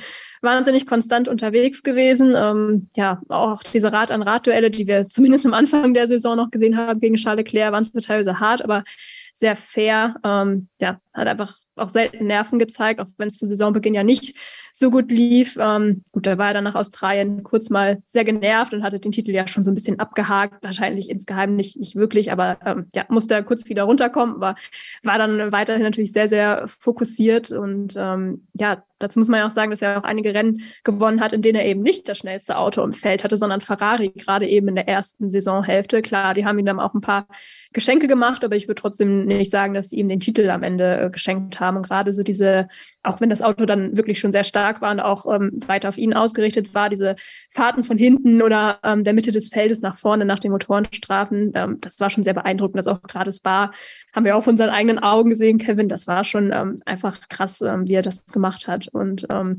ja, irgendwie auch beeindruckend, dass er diese zwei Titel jetzt auch mit zwei unterschiedlichen Autogenerationen holen konnte irgendwie kann man, glaube ich, sagen, hat alles so ein bisschen, in den meisten Fällen zumindest ein bisschen besser gemacht als der Rest oder teilweise auch sehr viel besser gemacht ähm, als der Rest. Also ja, insgesamt ähm, absolut verdient und äh, ja, ich wüsste nicht, warum da nicht noch einige Titel folgen sollten und vielleicht schafft es dann ja auch mal irgendwie einen Titel zu gewinnen, der dann nicht äh, irgendwie unter seltsamen Umständen dann zustande kommt am Ende. Das stimmt. Sophie sagt, äh, Ruben, es ist eine Teamarbeit. Ich ähm, bin mir da nicht so ganz sicher. Also es ist eine Teamarbeit, ja, aber dieser Verstappen-Faktor, und das zeichnet ja so ein bisschen diese Champions, die öfter Weltmeistertitel einfahren, dann doch aus. Das ist eine ganz besondere Brut, diese Menschen, die dort in diesen Formel 1 Autos mehrere Titel auch hintereinander einfahren. Michael Schumacher, damals auch äh, Fahrer wie, wie Prost, Fahrer wie, wie Senna, Hamilton sowieso und jetzt eben Verstappen. Und den, der Unterschied, den ich dann schon sehe zu so Fahrern wie Leclerc, ja, also äh, Leclerc ist sicherlich ein herausragender Fahrer, aber dass der wirklich Weltmeister werden kann, das muss der halt noch beweisen. Und bei Max Verstappen hat man eigentlich im Grunde genommen schon von Beginn an das Gefühl gehabt, ja, der hatte seine ungestüme Phase, wenn man das aber mal so ein bisschen Revue passieren lässt. Ich habe auch seine unautorisierte Biografie aus dem Lübbe Verlag gelesen, ähm, wo nochmal so die Lebensgeschichte von Max Verstappen nachgezeichnet wurde der wurde ja auf Sieg getrimmt. Es ist ja wirklich so ein, so ein Fahrer, der dafür gebaut wurde, sozusagen Formel 1 Weltmeister zu werden. So der erste seiner Art eigentlich. Und ein Charles Leclerc schafft es eben nicht, bis zur letzten Runde keinen Fehler zu machen. Und mir das Gefühl, wenn das jetzt Max Verstappen gewesen wäre, der hätte diesen Fehler nicht gemacht am Ende. Selbst mit abgekauten Intermediates nicht. Auch ein Lewis Hamilton vielleicht nicht in dem Moment. Und das ist so das, was, was die, was die guten Fahrer von den sehr guten Fahrern unterscheidet. Und deswegen meine ich halt, so dieser Teamaspekt ist richtig, den so viel reinbringt. Aber der Verstappen-Faktor war in diesem Jahr, finde ich, exorbitant groß bei Red Bull Racing. Ja, der war mit Sicherheit groß. Ähm, ich glaube tatsächlich auch, dass du recht hast, ähm, was Verstappen angeht, dass, oder so ging es mir persönlich zumindest, und ich glaube, so ging es auch vielen anderen, dass du tatsächlich vor vielen Jahren schon gesagt hast, der wird irgendwann Weltmeister. Da führt kein Weg dran vorbei. Ähm, und da gebe ich dir auch absolut recht, bei einem Charles Leclerc oder zum Beispiel auch bei einem George Russell, ein Lando Norris zum Beispiel würde ich auch da einsortieren. Das sind alles Fahrer, wo du sagst, denen gehört die Zukunft. Aber würde ich jetzt bei irgendeinem von denen tatsächlich Geld drauf setzen, dass der irgendwann mal Weltmeister wird? Glaube ich nicht. Also ich würde es nicht ausschließen, auf keinen Fall. Also ich traue auch einem Charles Leclerc, wenn Ferrari jetzt ein paar gute Jahre hat, traue ich dem vielleicht auch sogar mehrere WM-Titel zu. Aber es ist nicht so dieses, das, also das lässt sich auch schwer beschreiben, aber, aber du hast es ja gerade auch gesagt, bei Verstappen wusstest du es irgendwie immer, der ist auf Sieg getrimmt und das, das, das war auch irgendwie nie eine Frage, ob der Weltmeister wird, sondern einfach nur wann. Also wann stellt ihm Red Bull das richtige Auto hin und du wusstest, wenn er das Auto hat, dann wird er irgendwann Weltmeister. Ähm, und dieser Verstappen-Faktor in diesem Jahr, wie du ihn genannt hast, ja, der, der, der war ohne Frage da. Ähm, und es ist ja tatsächlich auch faszinierend, wie das, wie das geht. Äh, Christian Horner hat das auch gesagt, dass das ganz ähnlich bei Sebastian Vettel war äh, der auch in seinem zweiten Jahr ja den deutlich dominanteren Titel eingefahren hat. Also es waren ja wirklich ganz ähnliche Verläufe bei beiden. Beide dann äh, Vettel eben 2010, Verstappen 2021, äh, erst im letzten Rennen, wirklich auch erst auf den letzten Metern eigentlich äh, Weltmeister geworden. Ganz enge Geschichte. Und dann das zweite Jahr, also bei Vettel 2011 und Verstappen eben dieses Jahr, da machen es beide schon vier Rennen vor Schluss. Und das ist tatsächlich ja auch wenn man zum Beispiel an Michael Schumacher damals denkt, auch 94, äh, letztes Rennen dann erst Weltmeister geworden mit der Kollision damals gegen Hill. Und dann 95 hat er es ja auch schon relativ deutlich vorher klar gemacht. Also das ist wirklich auch dieser Faktor, wenn du einen Titel hast, dann fällt, glaube ich, wirklich eine Menge Druck einfach von dir ab. Und das ist der Vorteil, den Verstappen dieses Jahr mit Sicherheit hatte, äh, dieses, dieses große Duell 2021 mit Hamilton gewonnen zu haben. Ähm, und das ist eben auf der anderen Seite auch ein Druck, den zum Beispiel Charles Leclerc hat, weil er natürlich unglaublich äh, unter Beobachtung steht, dass er jetzt derjenige sein soll oder muss, der der Ferrari endlich wieder den WM-Titel bringt. Verstappen kann sich ganz entspannt zurücklehnen und sagen, Jungs, ich habe meinen WM-Titel, ich bin Weltmeister, das kann mir keiner mehr nehmen. Gut, äh, Stichwort Kostengrenze, vielleicht kann man es ihm doch noch nehmen, aber das ist was anderes. Äh, aber rein sportlich gesehen ist er Weltmeister und ja, ist, glaube ich, jetzt in diesem Jahr dann auch äh, nicht nur nochmal reifer, sondern eben auch ohne diesen Druck aus dem Vorjahr gefahren. Und das hat ihn auch so stark gemacht dann. Ich finde es einfach komplett beeindruckend, welche Nervenlosigkeit er an den Tag legt. Also ähm, glaube, das ist auch der Unterschied, den er zu einem Hamilton zum Beispiel hat, der ihn wahrscheinlich noch mal eine Stufe höher hieven wird in den nächsten Jahren. Sophie ist, dass diese Menschlichkeit, ja, der hat sie, aber er hat sie halt auch nicht. Und da hatte ich halt bei Lewis Hamilton immer das Gefühl, auch die letzten Jahre, dass wenn es dann mal irgendwie ein bisschen, bisschen hakelig wurde, dann, dann wurde Hamilton nachdenklicher und bei Verstappen siehst du das einfach nicht. Du siehst keine Nachdenklichkeit bei ihm. Ja, du siehst mal Wut und mal Ärger und er regt sich auch auf, aber es ist immer so diese, ja, ich bin hier, um Rennen zu fahren, ich bin hier, um Rennen zu gewinnen und ich gewinne auch Rennen. So, das ähm, ist, glaube ich, was ganz Einzigartiges, was wir so in der Formel 1, gut, du bist jetzt noch nicht so lange dabei, aber was, was ich persönlich so lange nicht mehr gesehen habe und gerade bei diesen, diesen Top-Sportlern, glaube ich, äh, nochmal für ein Extra-Level sorgen kann. Ja, und wo ich, also jetzt auch aktuell sieht man in der Formel 1, glaube ich, keinen, den man von der Nervenstärke her annähernd ähm, mit Max Verstappen oder mit der Nervenstärke von Max Verstappen vergleichen kann, ohne jetzt in alle Köpfe reinschauen zu können. Aber ähm, wir haben ja jetzt eben auch schon über Charles Leclerc kurz geredet oder ihr, ähm, der eben doch Nerven gezeigt hat, was einen, ihn ja irgendwie als Fahrer auch näher bringt den Zuschauer, weil man sich damit irgendwie vielleicht auch eher identifizieren kann, weil Menschen machen nun mal Fehler und äh, das ist äh, in dieser Situation vielleicht auch bis zu einem gewissen Grad normal, aber irgendwie scheint äh, Max Verstappen unter dieses Raster nur so sehr begrenzt zu fallen. Also ähm, ja, wir haben es eigentlich schon oft besprochen in dieser Saison, dieses äh, Roboterhafte, was er eben ähm, ja fast hat. Vielleicht hat es auch wirklich damit äh, zu tun, dass er, ja, wie du ja eben schon gesagt hast, wirklich so hin erzogen wurde, wirklich auch von, von Jos ähm, Verstappen, dann seinem Vater, zu dem, dem er jetzt heute ist, ähm, mit Methoden, die man, ja, keine Ahnung, anzweifeln kann. Ich glaube, äh, Sebastian Vettel hat sich da auch zu geäußert in der vergangenen Woche, ob das alles so richtig sein, äh, seine Richtigkeit hat. Ähm, aber ich glaube, Jos war jetzt in der Tat auch gar nicht vor Ort. Also ich glaube, der ist auch nicht nachgeflogen ähm, nach Japan. Das hat mich doch ein bisschen überrascht, muss ich, äh, muss ich zugeben. Aber ähm, ja, also diese, diese Menschlichkeit, die, die sieht man bei ihm halt zumindest auf der Strecke, sage ich mal, echt äh, ähm, relativ wenig. Also das ist schon wirklich einer der Faktoren, die mich äh, am meisten beeindruckt hat in dieser Saison, ja.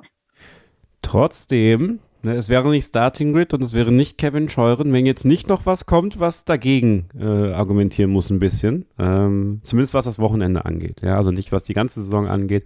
Aber diese Aktion am Samstag mit Lando Norris Ruben. Ähm, auf der 130R die Reifen aufzuwärmen, ähm, einen Wheelspin, also einen, einen, kleinen Drift zu machen, um die Hinterreifen auf Temperatur zu bekommen und nicht zu sehen, dass Lando Norris von hinten kommt und ja, ne, wir werden es gleich noch haben mit dem, was Pierre Gasly erlebt hat, aber das hätte auch ein heftiger Unfall werden können. Äh, dafür wurde er nur verwarnt. Findest du das okay? Ja, also ich, ich, ich finde es in Ordnung, weil es keine Absicht war. Also äh, er hat halt in der Situation nicht damit gerechnet. Es gibt ja immer noch äh, dieses alte Gentleman's Agreement. Ich meine, da hält sich heutzutage auch nicht mehr jeder dran. Äh, dass man eben eigentlich sagt, im letzten Sektor dann oder so kurz vor Startziel wird nicht mehr überholt.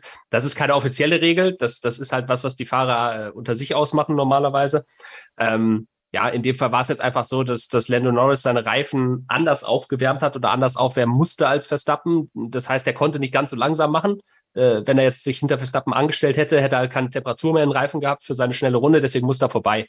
Ähm, Verstappen hat einfach nicht damit gerechnet, dass ihn da irgendjemand überholen möchte. Und ja, es war halt aggressives Reifenaufwärmen, dass, dass, dass er dabei halt das Auto verliert. Okay, geschenkt ist halt dann doof, wenn ausgerechnet da ihn einer überholen will.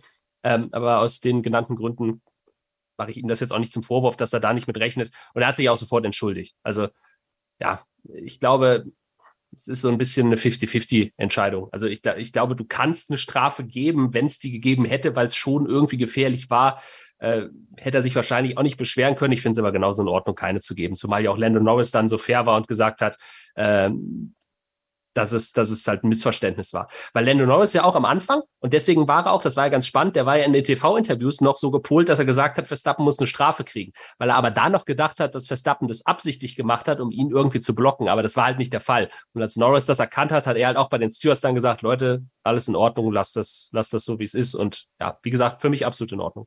Bei Verstappen war es eigentlich genau andersrum. Ne? Erst hat er sich entschuldigt und später hieß es dann, ja, nee, Lando Norris, der, ne, das war ja auch ein bisschen sein Ding. Also eigentlich ganz, ganz witzig, dass die beide ihre Meinung so, so geändert haben danach. Ja, aber ich glaube auch, die beiden verstehen sich ja auch gut, das ist ja bekannt. Also ich, ich glaube auch nicht, dass es da irgendwie böses Blut dann dazwischen gab. Und von daher, ja. äh, das, ist, das ist für mich dann auch so ein bisschen Let them race. Also natürlich, es ist, es ist doof und ich glaube, wenn es kracht, dann äh, dann gibt es auch die Strafe logischerweise. Also ist er mit einem blauen Auge davon gekommen und ich finde es okay. Ja, es gab ja auch am, am, Tag danach, also am Sonntag, dann logischerweise auch noch ein TV-Interview. Da hat äh, Lando Norris dann Max Verstappen auch noch live sozusagen vor der Kamera auch zum Titel gratuliert. Da hieß es dann auch vom Interview, na, seid ihr wieder Freunde? Meinten natürlich auch, ja, wir sind immer Freunde. Ne? Also ich glaube, die verstehen sich echt ganz gut. Ich musste auch wieder lachen. Ich habe dieses Foto natürlich schon tausendmal gesehen und trotzdem amüsiere ich mich wieder drüber. Ähm, Lando Norris hat ja wieder dieses Bild gepostet und ähm, Max Verstappen zum WM-Titel gratuliert mit diesem Bild aus dem Karten auch damals, glaube ich, wo Max Verstappen, der ja eigentlich nur, ich glaube, zwei Jahre älter ist, äh, aber ungefähr drei Köpfe größer. Äh, ja. ja. Also immer wieder ein klasse Bild. Ich, ich liebe es. Ja, ich finde Lando Norris in Jung sieht einfach wirklich aus wie so Baby Yoda oder ein Charakter aus Mario Kart. Ja. ja also so, also ist immer wieder immer wieder ein bisschen süß, wenn dieses Bild gepostet wird. Muss man ja wirklich sagen. Aber äh, die beiden gehen ja auch gern zusammen feiern. Waren erst letztens, da hat der Lando Norris sein DJ-Debüt in Monaco gefeiert, sozusagen. Da waren sie noch zusammen im Club. Also, das sind richtig dicke Freunde und haben sicherlich und werden noch die Chance haben, die zweite Weltmeisterschaft von Max Verstappen zu feiern. Wie viele werden es noch werden? Was ist euer Tipp? Schreibt es mal gerne in die Kommentare unter das Posting zur heutigen Ausgabe. Nach einer kurzen Pause blicken wir mal auf ein paar weitere Gewinner und Verlierer des großen Preises von Japan. Gab ja dann doch einige, über die wir jetzt noch nicht sprechen konnten. Das machen wir aber im nächsten Take. Bleibt also dran hier bei Starting Grid, dem Formel 1 Podcast auf meinsportpodcast.de. Der große Preis von Japan hatte nicht nur Max Verstappen als Gewinner, sondern auch viele weitere Und auch Verlierer leider. Aber die sprechen wir jetzt hier bei Starting Grid, dem Formel 1 Podcast auf meinsportpodcast.de. Und allen voran muss man da, glaube ich, mal Esteban Ocon nennen, Sophie. Denn ähm, auch ich dachte ja letzte Woche, Fernando Alonso wird äh, Best of the Rest und ha, habe ihn ja sogar aufs Podium getippt. Und ich glaube auch, wenn der weiter vorne gestartet wäre, dann, dann hätte das aufgehen können unter Umständen. Dann muss natürlich einer der Red Bulls äh, und eben noch ein weiterer Ferrari vielleicht ausscheiden, äh, nicht nur Carlos Sainz. Aber es war Esteban Ocon und der hatte richtig, also richtig zu kämpfen auch mit Lewis Hamilton, hat den aber dann hinter sich halten können und am Ende wird er Vierter. Alonso wurde nur Siebter, der hat ja noch ein richtig geniales Duell mit Sebastian Vettel zum Ende des Rennens. Alpine jetzt wieder Vierter in der Konstrukteurswertung, aber Esteban Ocon an dem Wochenende, an dem bekannt wurde, dass Pierre Gasly nächstes Jahr bei ihm mit im Team sein wird, äh, hat da mal ein dickes Ausrufezeichen gesetzt direkt. Ne? Also definitiv eigentlich auch ein Kandidat für Driver of the Day. Wahrscheinlich sogar noch mehr als Sebastian Vettel, wobei das dieser Titel dann, der ja von den Fans auch gewählt wird, an Sebastian Vettel geht, ist für die Umstände, glaube ich, auch okay. Sprechen wir ja bestimmt gleich auch nochmal drüber. Aber ja, wir haben ja alle Alpine auch als Best of the Rest getippt in der vergangenen Woche und ich erinnere mich sogar, dass Ruben auch meinte, ja, ich sag auch Alpine, aber könnte auch durchaus Ocon sein, glaube ich, meine ich so. Das stimmt, hat er gesagt. Also, Wer hat's geahnt? Äh, ne, Ruben, hast du einen richtigen Riecher auf jeden Fall. Ähm, ich habe ja äh, Esteban Ocon in unserer Watch Party auch kurz vor Start noch auf Platz drei getippt. Da ist er knapp dran vorbeigeschrammt. Aber ja, Platz vier trotzdem ja das beste Ergebnis für Alpine in diesem Jahr. Also ähm, ja, konnten sich die Position dann beim Start holen und dann auch stark verteidigen. Obwohl man ja sagen muss, du hast eben gesagt, äh, Fernando Alonso nur siebter. Ähm, ja, obwohl er ja eigentlich bis zum Q3 am Samstag der schnellere Fahrer wieder war. Also das ist auch so ein bisschen so ein Muster, was sich durchzieht, ähm, dass Esteban Ocon halt oft erstmal ein bisschen braucht, um, um ja, sich wirklich ähm, einzugewöhnen am Wochenende und dann seine Topleistung zeigen zu können. Und Fernando Alonso ist halt ungefähr ab der zweiten Runde im ersten freien Training irgendwie drin. Aber ähm, ja, trotzdem sehr beeindruckend ähm, von Ocon, der ja am Samstag dann auch eigentlich die Basis gelegt hat, dann im Qualifying eben im Q3, ähm, sich ja beide, vor beide Mercedes da äh, schieben konnte. Duell mit Hamilton hast du ja auch schon angesprochen. Da hat er auch den Druckstand gehalten. Ich meine, es ging ja wirklich über viele, viele Runden hinweg. Ich weiß gar nicht über wie viele, aber wir haben das auf jeden Fall sehr lange ähm, beobachtet. Ähm, gut, hat natürlich auch ein bisschen davon profitiert, dass das Überholen doch relativ schwierig war und der Mercedes eben mit dem hohen Luftwiderstand auch zu kämpfen hatte. Aber trotzdem muss man das erstmal ja, erstmal nach Hause fahren. Und ähm, ja, Esteban Ocon ist ja immer einer, der läuft so ein bisschen unter dem Radar, obwohl er ja eigentlich immer öfter auch starke Ergebnisse einfährt. Und zwar zum Beispiel war er auch sehr, sehr gut. Ähm, ja, von daher, wo du ja auch Pierre Gasly eben angesprochen hast, äh, bin ich sehr gespannt, wie das Duell so im, im nächsten Jahr ähm, ausgeht und ob Pierre Gasly dann zu seiner Form äh, zurückfindet, die er auch im letzten Jahr hat. Und dann könnte das, glaube ich, ein sehr, sehr gutes Duell werden, wo die sich auch gut gegenseitig äh, pushen können. Schauen wir mal. Ist das jetzt eigentlich auch gerade für Esteban Ocon eine psychologisch sehr wichtige Zeit bei Alpine Ruben? Weil letzte Woche hat ja Sophie die Frage nach der Leadership-Fähigkeit von Esteban Ocon gestellt. Jetzt ist es aber natürlich so, er sollte in den letzten Rennen auf jeden Fall Fernando Alonso immer schlagen. Ist für ihn selber, glaube ich, ganz wichtig auch nochmal. Und jetzt kommt mit Pierre Gasly halt offiziell jemand nächstes Jahr in das Team, der jetzt nicht da reinkommt, um die zweite Geige zu spielen. Also jetzt das Team auf seine Seite zu holen in diesen letzten vier Rennen, die Esteban Ocon noch hat, muss jetzt das oberste Ziel sein. Ja, also ich glaube tatsächlich auch, ähm, dass das eine Menge Konfliktpotenzial hat zwischen den beiden Franzosen nächstes Jahr. Ähm, weil ich meine, man kennt ja nun auch beide, also gerade Ocon, auch wenn man sich dran zurückerinnert, damals noch bei äh, Force India gegen Sergio Perez, die sind sie ja auch gerne mal in die Kiste reingefahren als Teamkollegen. Also Ocon ist einer, der, der kennt relativ wenig. Dann gab es ja auch dieses Jahr äh, in Ungarn war es, dieses, dieses äh, Duell beim Start war es, glaube ich, gegen Alonso, wo Alonso dann auch im Funk gesagt hat, also so geht's nicht. Und ich glaube sogar in Saudi-Arabien war es auch schon, dass die beiden sich so ein bisschen ja, gekriegt genau. haben. Ja. Ähm, also ich, ich, sag mal so, ich glaube jetzt nicht, dass das nächstes Jahr mit Pierre Gasly besser wird. Also das, das wird für Ottmar Safnauer, glaube ich, jetzt auch nicht unbedingt äh, Spaß machen, weil ich glaube tatsächlich, dass, dass die beiden von der Pace her sehr ähnlich sein werden. Und wenn sie eben so ähnlich sind, dann führt das zwangsläufig dazu, dass die irgendwann auf der Strecke auch mal aneinander geraten werden. Ähm, und gerade von Ocon weiß man eben, das ist einer, der zieht dann auch nicht zurück, auch gegen den Teamkollegen. Und, und Gasly schätze ich eigentlich relativ ähnlich ein. Ähm, ja, äh, aber um auf deine Frage zurückzukommen, natürlich ist das wichtig für ihn, weil Ocon ist einfach der Platzhirsch, das ist ganz klar. Und, und der, der muss ja eigentlich nächstes Jahr den Vorteil gegenüber Gasly haben. Also wenn sich Gasly irgendwie im ersten Rennen ins Auto reinsetzt und dann gleich vor Ocon ist, dann spricht das jetzt auch nicht unbedingt für Esteban Ocon, weil wenn, wenn du jetzt seit, seit so vielen Jahren in diesem Team bist, dann ja, dann, dann musst du eigentlich die Nase vorne haben. Ähm, und auch wenn wir uns ans letzte Jahr zurückerinnern, selbst Fernando Alonso hatte ja Probleme, sich da wieder reinzufinden. Also der hatte gerade äh, zu Beginn seines Comebacks, Anfang der vergangenen Saison, eben auch Schwierigkeiten, sich gegen Ocon zu behaupten. Ähm, und ich glaube deswegen, dass, dass das für ihn nicht nur jetzt eine ganz wichtige Phase ist, sondern vor allem dann auch die ersten Rennen nächstes Jahr gegen Gasly, dass er da sofort zeigt, dass es eben in Anführungszeichen sein Team ist. Big Points für Esteban Ocon, Big Points für Alpine. Wie gesagt, im Kampf gegen McLaren haben sie jetzt wieder die Oberhand. Ein weiterer Gewinner des Sonntags war definitiv auch Sebastian Vettel. Er wurde Driver of the Day, die Popularitätswahl des Volkes. Ja, Sebastian Vettel hat sich auch ganz emotional von Suzuka verabschiedet, hatte am Samstagabend noch im, im Flutlicht eine Q&A-Session vor der Haupttribüne und liebt diese Strecke einfach, liebt das Land, liebt die Leute und hat äh, ganz viele tolle Geschenke bekommen und sich selber ein Geschenk gemacht mit Platz 6, obwohl es am Anfang Sophie ja ein bisschen schlecht für ihn aussah.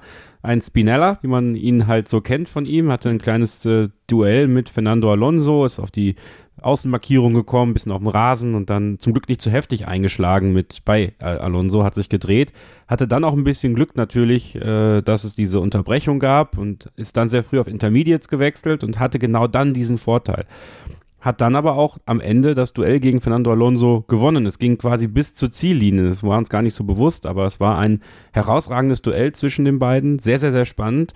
Elftausendstel waren dann zwischen äh, Alonso und Vettel am Ende. Also ein Fotofinish nochmal und äh, ganz, ganz tolle acht Punkte, die Sebastian Vettel da bei seiner Abschiedsfahrt in Suzuka einsammeln konnte bisschen schade, dass man dieses Duell mit Fernando Alonso nicht, nicht sehen konnte. Ich habe es auch in der Tat, glaube ich, erst auf Social Media irgendwann ein paar Stunden danach gesehen. Ähm, ja, also auch von Alonso in dem Fall gute Aufholjagd gewesen, muss man auch sagen. Aber äh, ja, nachdem sie sich dann ja so früh im Rennen schon begegnet sind, dann äh, da nochmal auf eine, eine andere Weise ja, ich hatte ja schon ein bisschen Sorge, nachdem er da auf Platz 16 dann nach dieser Berührung am Anfang zurückgefallen ist, ähm, dass das jetzt schwierig wird mit den Punkten. Hatte dann eigentlich eher so Lance Stroll als potenziellen Kandidaten gesehen, der ja äh, ziemlich gut ins Rennen gestartet ist. Ähm, und äh, ja, aber letztendlich war es dann eben doch äh, Sebastian Vettel, was mich sehr gefreut hat, muss ich sagen, dass er bei seinem Lieblingsrenner doch nochmal so eine gute Leistung zeigen konnte und ähm, ja, dann auch die Drive of the Day ähm, Trophäe mitnehmen konnte. Hast du ja äh, eben schon angesprochen. Ich glaube, ich habe auch von ein Bild gesehen auf Twitter, das ist quasi die, das Layout der Rennstrecke quasi aus so einem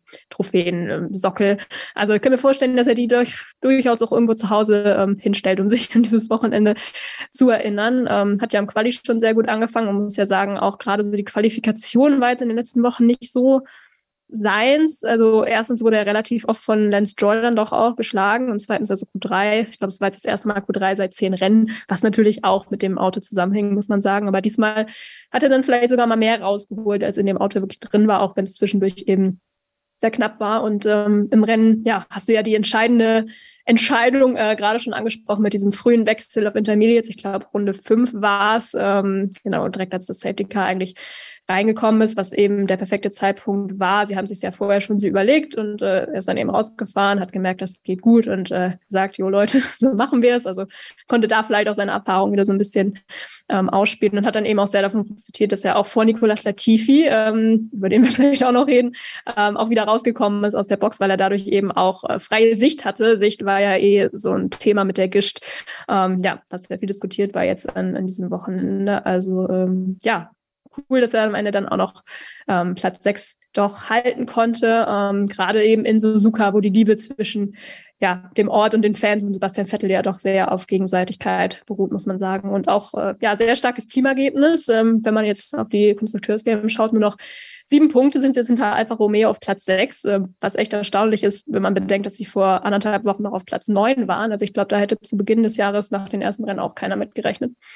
Das ist richtig. Und äh, wollen wir nicht unter den Teppich kehren, dass auch Lance Stroll äh, seinen Moment hatte am Sonntag, nämlich beim ersten Start. Da ist er nicht nach außen gedriftet wie so viele, sondern ist innen reingestochen und äh, hat sich der Boxenmauer entlang seinen Weg gebahnt. Das war auch ein sehr, sehr cooler Start. Würde ich euch empfehlen, mal bei F1 TV oder irgendwo im Social Media wird es das ja geben, das Video. Ich glaube sogar Aston Martin hat selber auch auf ihrem Twitter-Kanal zum Beispiel gepostet. Das war richtig, richtig gut und der zeigt ja bei diesen Bedingungen auch, dass in ihm ein richtig guter Rennfahrer steckt. Und manchmal denke ich so, Junge, seid doch mal ein bisschen motivierter. Ich glaube, dann, dann könntest du richtig was werden, aber der Drops ist vermutlich gelutscht und äh, er freut sich dann über diese Highlight-Rennen und dann in Austin hat er wieder keinen Bock. So, und dann ist das halt so, wie es ist bei Aston Martin. Aber Gutes Ergebnis für Sebastian Vettel, für Stroll wären unter Umständen vielleicht auch noch Punkte drin gewesen, aber er hatte ein bisschen Pech mit dem Timing beim Boxenstopp und dementsprechend dann Verkehr ist dann hinter Daniel Ricciardo auf 12 ins Ziel gekommen.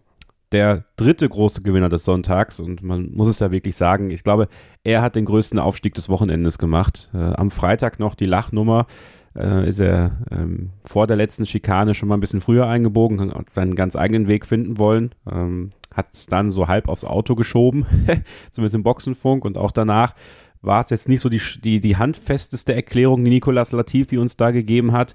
Er sagte, nachdem er sich auf Platz 20 qualifiziert hat, ich kann eigentlich nicht enttäuscht sein heute. Gut. Er hatte die Plus 5 Strafe, ist ja von Platz 20 auf Platz 20 zurückgestuft worden, hat aber dann ähm, alles richtig gemacht. Ja, hat sich aus dem Kuddelmuddel beim echten Start in Anführungsstrichen rausgehalten, ist dann gleich mit Sebastian Vettel an die Box gegangen. Da gab es ja dann noch äh, diese Situation in der Boxengasse mit Sebastian Vettel. Hat er ja ein bisschen unglücklicherweise den, den Platz hinter Sebastian Vettel einnehmen müssen, aber hat sich dann nichts zu Schulden kommen lassen. Keinen Fehler gemacht, ist Neunter geworden. Zwei Punkte für Williams. Ist jetzt der letzte Fahrer, der sich auch nochmal Punkte hat sichern können in dieser Saison. Nico Hülkenberg den lassen wir jetzt mal so ein bisschen hinten überfallen. Der ist jetzt der allerletzte Fahrer, der keine Punkte gesammelt hat, aber der ist ja jetzt auch die wenigsten Rennen gefahren. Ähm, gut, Nick de Vries noch weniger, aber der hat ja Punkte sammeln können. Ähm, ja, Nicolas Latifi, der dritte Gewinner des Sonntags, Ruben. Auch da muss man sagen, sehr verdient.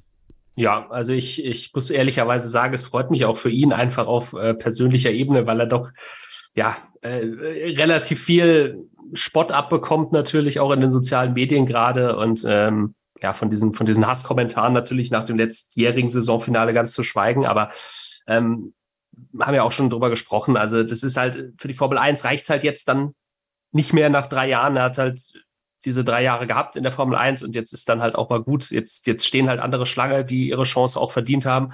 Ähm, aber wirklich auch jeder, mit dem man spricht, der sagt, das ist wirklich ein ganz feiner Kerl und, und äh, hat, glaube ich, tatsächlich auch viele ja, viele, viele Freunde, kann man, glaube ich, auch sagen, im Paddock. Und auch einfach auf so einer persönlichen Ebene freut mich das für ihn, dass er jetzt eben diese letzte Saison dann nicht mit einer, mit einer Nullnummer in 22 Rennen beendet, sondern dass er jetzt seine Punkte noch geholt hat. Und ich glaube, das ist dann, äh, egal was jetzt in den letzten vier Rennen noch passiert, aber das ist für ihn dann auch so ein bisschen ein versöhnlicher Abschied, glaube ich, nach einem, nach einem doch sehr schwierigen Jahr auch einfach für ihn. Ist mit diesen neuen Autos ja auch von Anfang an nicht wirklich gut zurechtgekommen, hat das auch selber immer gesagt, die liegen ihm jetzt nicht so, ja, deswegen hat er seine Punkte bekommen und, und ich, ich, bin jetzt auch ein Mensch, der dann einfach, ja, einfach auf der persönlichen Ebene, ich finde es das gut, dass er, dass er da so ein bisschen seinen Frieden dann, glaube ich, auch mit dieser Saison noch machen kann und sich dann mit einem, mit einem kleinen Highlight nochmal aus der Formel 1 verabschiedet. Ich auch. Ich mag ihn einfach. Ich finde ihn super sympathisch und ja, äh, ja. Ne, man, man spottet halt wirklich leider häufig über ihn. Oft ist es auch selbst eingebrockt und ich glaube, das weiß er auch. Was er aber nicht verdient hat, war letztes Jahr dieser Hass, der ihm entgegengeschwappt ist nach dem Abu Dhabi Saisonfinale. Jos Capito hat mir in Ungarn auch, auch glaubhaft vermittelt, dass ihn das beeinflusst hat am Anfang der Saison. Vielleicht wäre es eine ganz andere Saison geworden, hätte er keine Morddrohung erhalten. Vielleicht auch nochmal der Hinweis an euch, sich im Netz äh, über andere auszukotzen, wenn irgendwelche Fehler passieren, auch wenn sie sogenannte Prominente sind, lasst die Scheiße einfach sein. Ja, ihr müsst niemandem äh, mit Mord drohen. Also ich gehe davon aus, dass keiner unserer Hörerinnen oder Hörer das macht. Aber äh, wenn ihr es bemerkt bei Leuten, die sowas machen, haut den auf die Finger. Also ähm, lasst das bleiben. Hass im Netz, das bringt keinen weiter und beeinflusst Menschen. Das macht was mit Menschen.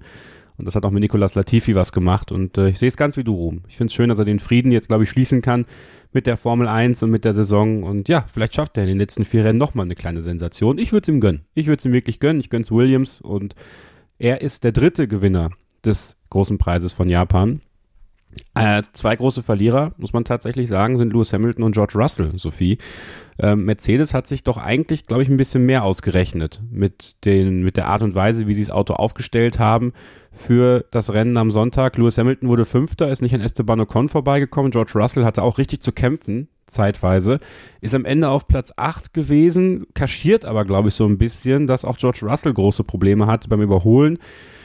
Also, ähm, ja, dieses Mercedes-Dilemma 2022 hat sich auch in Suzuka weitergezogen.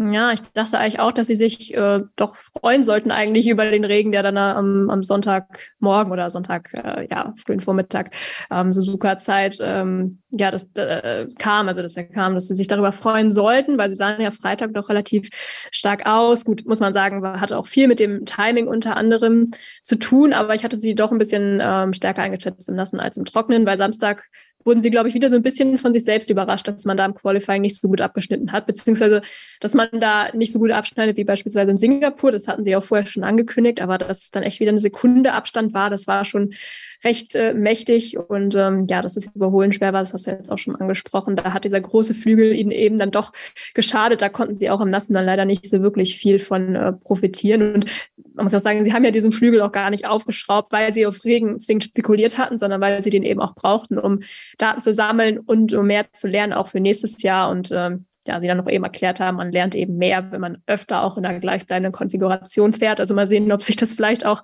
ähm, ja noch ein bisschen in die nächsten Rennen zieht. Ähm, ja, haben ja auch ein bisschen Freitag noch experimentiert mit den Inters, sind da, haben ja drei Sets äh, angefahren im Gegensatz zu den Konkurrenten, die da mit einem nur experimentiert haben. Also ja, davon konnten sie aber eben auch nicht, nicht wirklich was draus ziehen. Ähm, ich glaube, die einzige Chance wäre tatsächlich gewesen, wenn sie halt am Start schon an den Alpins äh, ja, vorbeigezogen wären. Wer weiß, was dann drin gewesen wäre, aber hätte, hätte.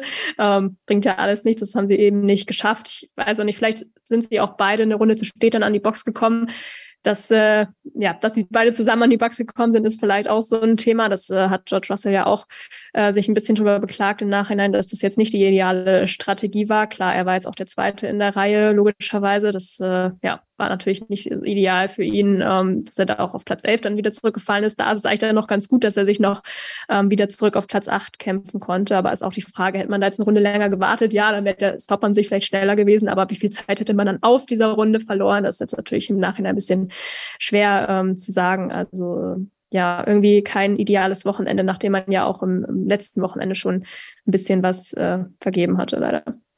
Ja, es, ich sag mal so, am Ende des Tages den, den Fahrern rum, den kann man ja vielleicht wenig Vorwürfe machen. Ja, also so Lewis Hamilton, der hat sich ja keine Fehler äh, geleistet. George Russell, ja, okay.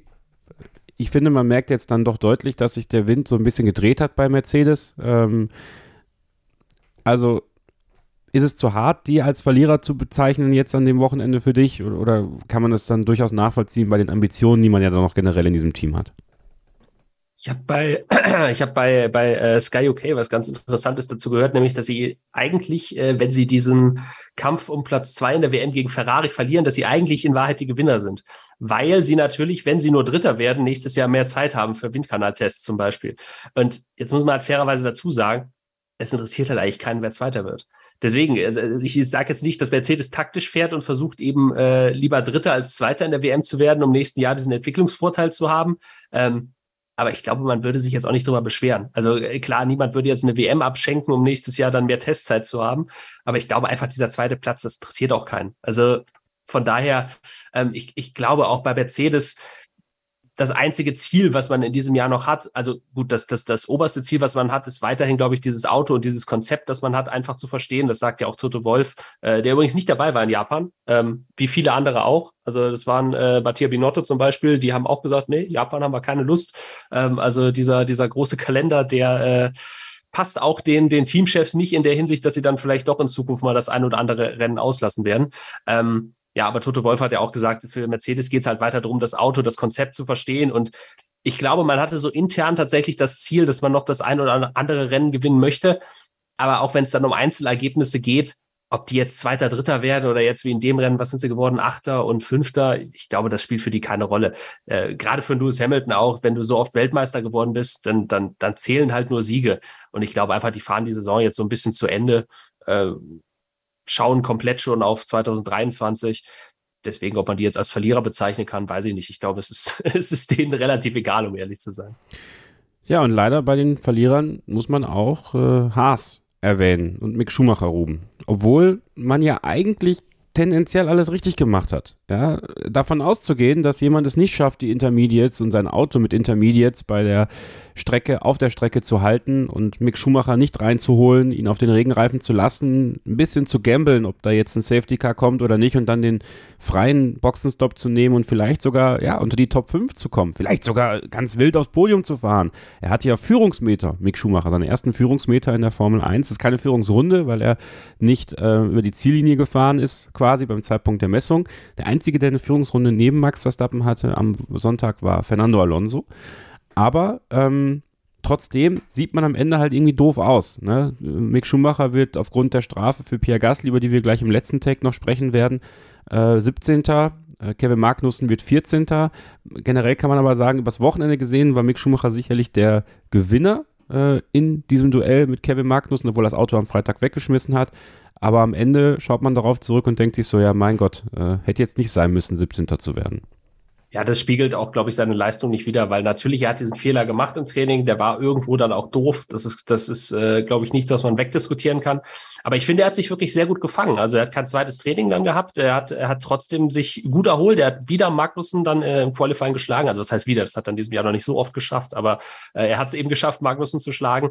Ähm, und dann im Rennen, das muss ich ganz ehrlich sagen, ich, ich habe es auch nicht verstanden, wo dieser Hass dann auf Haas herkam, weil ich finde nämlich auch, die haben natürlich gezockt äh, mit ihrer Strategie, aber ich finde, das musst du in der Situation auch machen. Also Mick lag auf Platz 10 natürlich und, und viele haben dann argumentiert, ja, aber wenn du, wenn du jetzt zocken willst, dann machst du mit Magnussen, der liegt hinter ihm, dann machst du auch nicht mit dem besser platzierten Fahrer. Also ganz ehrlich, ich, ich, ich weiß nicht. Also ich, ich habe da, ich finde, Haas hat alles richtig gemacht. Die, die haben ein Auto, was eigentlich unter normalen Umständen nicht gut genug ist für die Top Ten. Jetzt lassen sie Mick draußen und du hast es ja selber schon gesagt, der lag äh, am Ende dieser, dieser Runde seine beste Position, äh, als Alonso diese Führungsrunde hatte, war Platz zwei. So, und jetzt lass halt wirklich irgendjemanden das Ding wegschießen, dann hast du eine rote Flagge und dann gibt's halt entweder nochmal einen Neustart, wo Mick dann von Platz zwei startet, ähm, oder das Ding wird gar nicht mehr gestartet und er wird sogar offiziell dann Zweiter. Also ich finde, die haben alles richtig gemacht. Und natürlich haben sie damit, ähm, ja, also wenn sie konservativer gewesen wären, das heißt ja auch nicht, dass sie dann gepunktet hätten. Also Magnussen ist ja konservativ gefahren, hat auf Intermediates gewechselt und wird am Ende 14. Und ich glaube, da in der Region wäre Mick dann sonst auch irgendwo rausgekommen. Ähm, das Einzige, was man ihnen vorwerfen kann, vielleicht, ist, dass sie am Ende, aber das weißt du halt vorher nicht, ähm, aber dass sie in die falsche Richtung gezockt haben. Sie hätten es halt auch machen können wie Vettel und sofort nach dem Safety Car reinkommen können. Ähm, Rückblick betrachtet wissen wir, dass das die bessere Strategie gewesen wäre. Und trotzdem finde ich, das, was sie versucht haben, war absolut legitim. Dass es nicht aufgegangen ist, ist Pech. Äh, aber Haas hat eben momentan kein Auto, das gut genug ist für Punkte. Es ist halt auch kein Zufall, dass sie jetzt seit sieben Rennen ohne Punkte sind. Und dann musst du halt zocken. Und natürlich, dadurch hat Mick Schumacher jetzt am Ende einen 17. Platz stehen, sieht auf Papier doof aus. Ähm, war ja auch selber nicht ganz glücklich damit, dass das Team das dann so versucht hat. Aber ich von außen muss sagen, also ich, ich kann dem Team da keinen Vorwurf machen, weil eben nicht sicher gesagt ist, dass Mick ansonsten gepunktet hätte. Das ist alles andere als klar. Ähm, ja, also, also natürlich jetzt, äh, für mich ist er ehrlich gesagt weder Gewinner noch Verlierer. Also er sortiert sich da irgendwo in der Mitte ein. Wenn wenn es aufgegangen wäre mit dem Zocken, dann wäre er sicherlich ein ganz großer Gewinner gewesen. Äh, aber so ist er für mich eigentlich auch kein Verlierer. Also war, war eigentlich, abgesehen von dem Fehler, den er hat, ein ordentliches Wochenende. Okay, anders formuliert, Sophie, sind die Verlierer dann die, die Haas Sabotage vorwerfen, dass man Mick Schumacher äh, nicht reüssieren lassen will? Ja, also ich fand es auch ein bisschen, ein bisschen schwierig. Also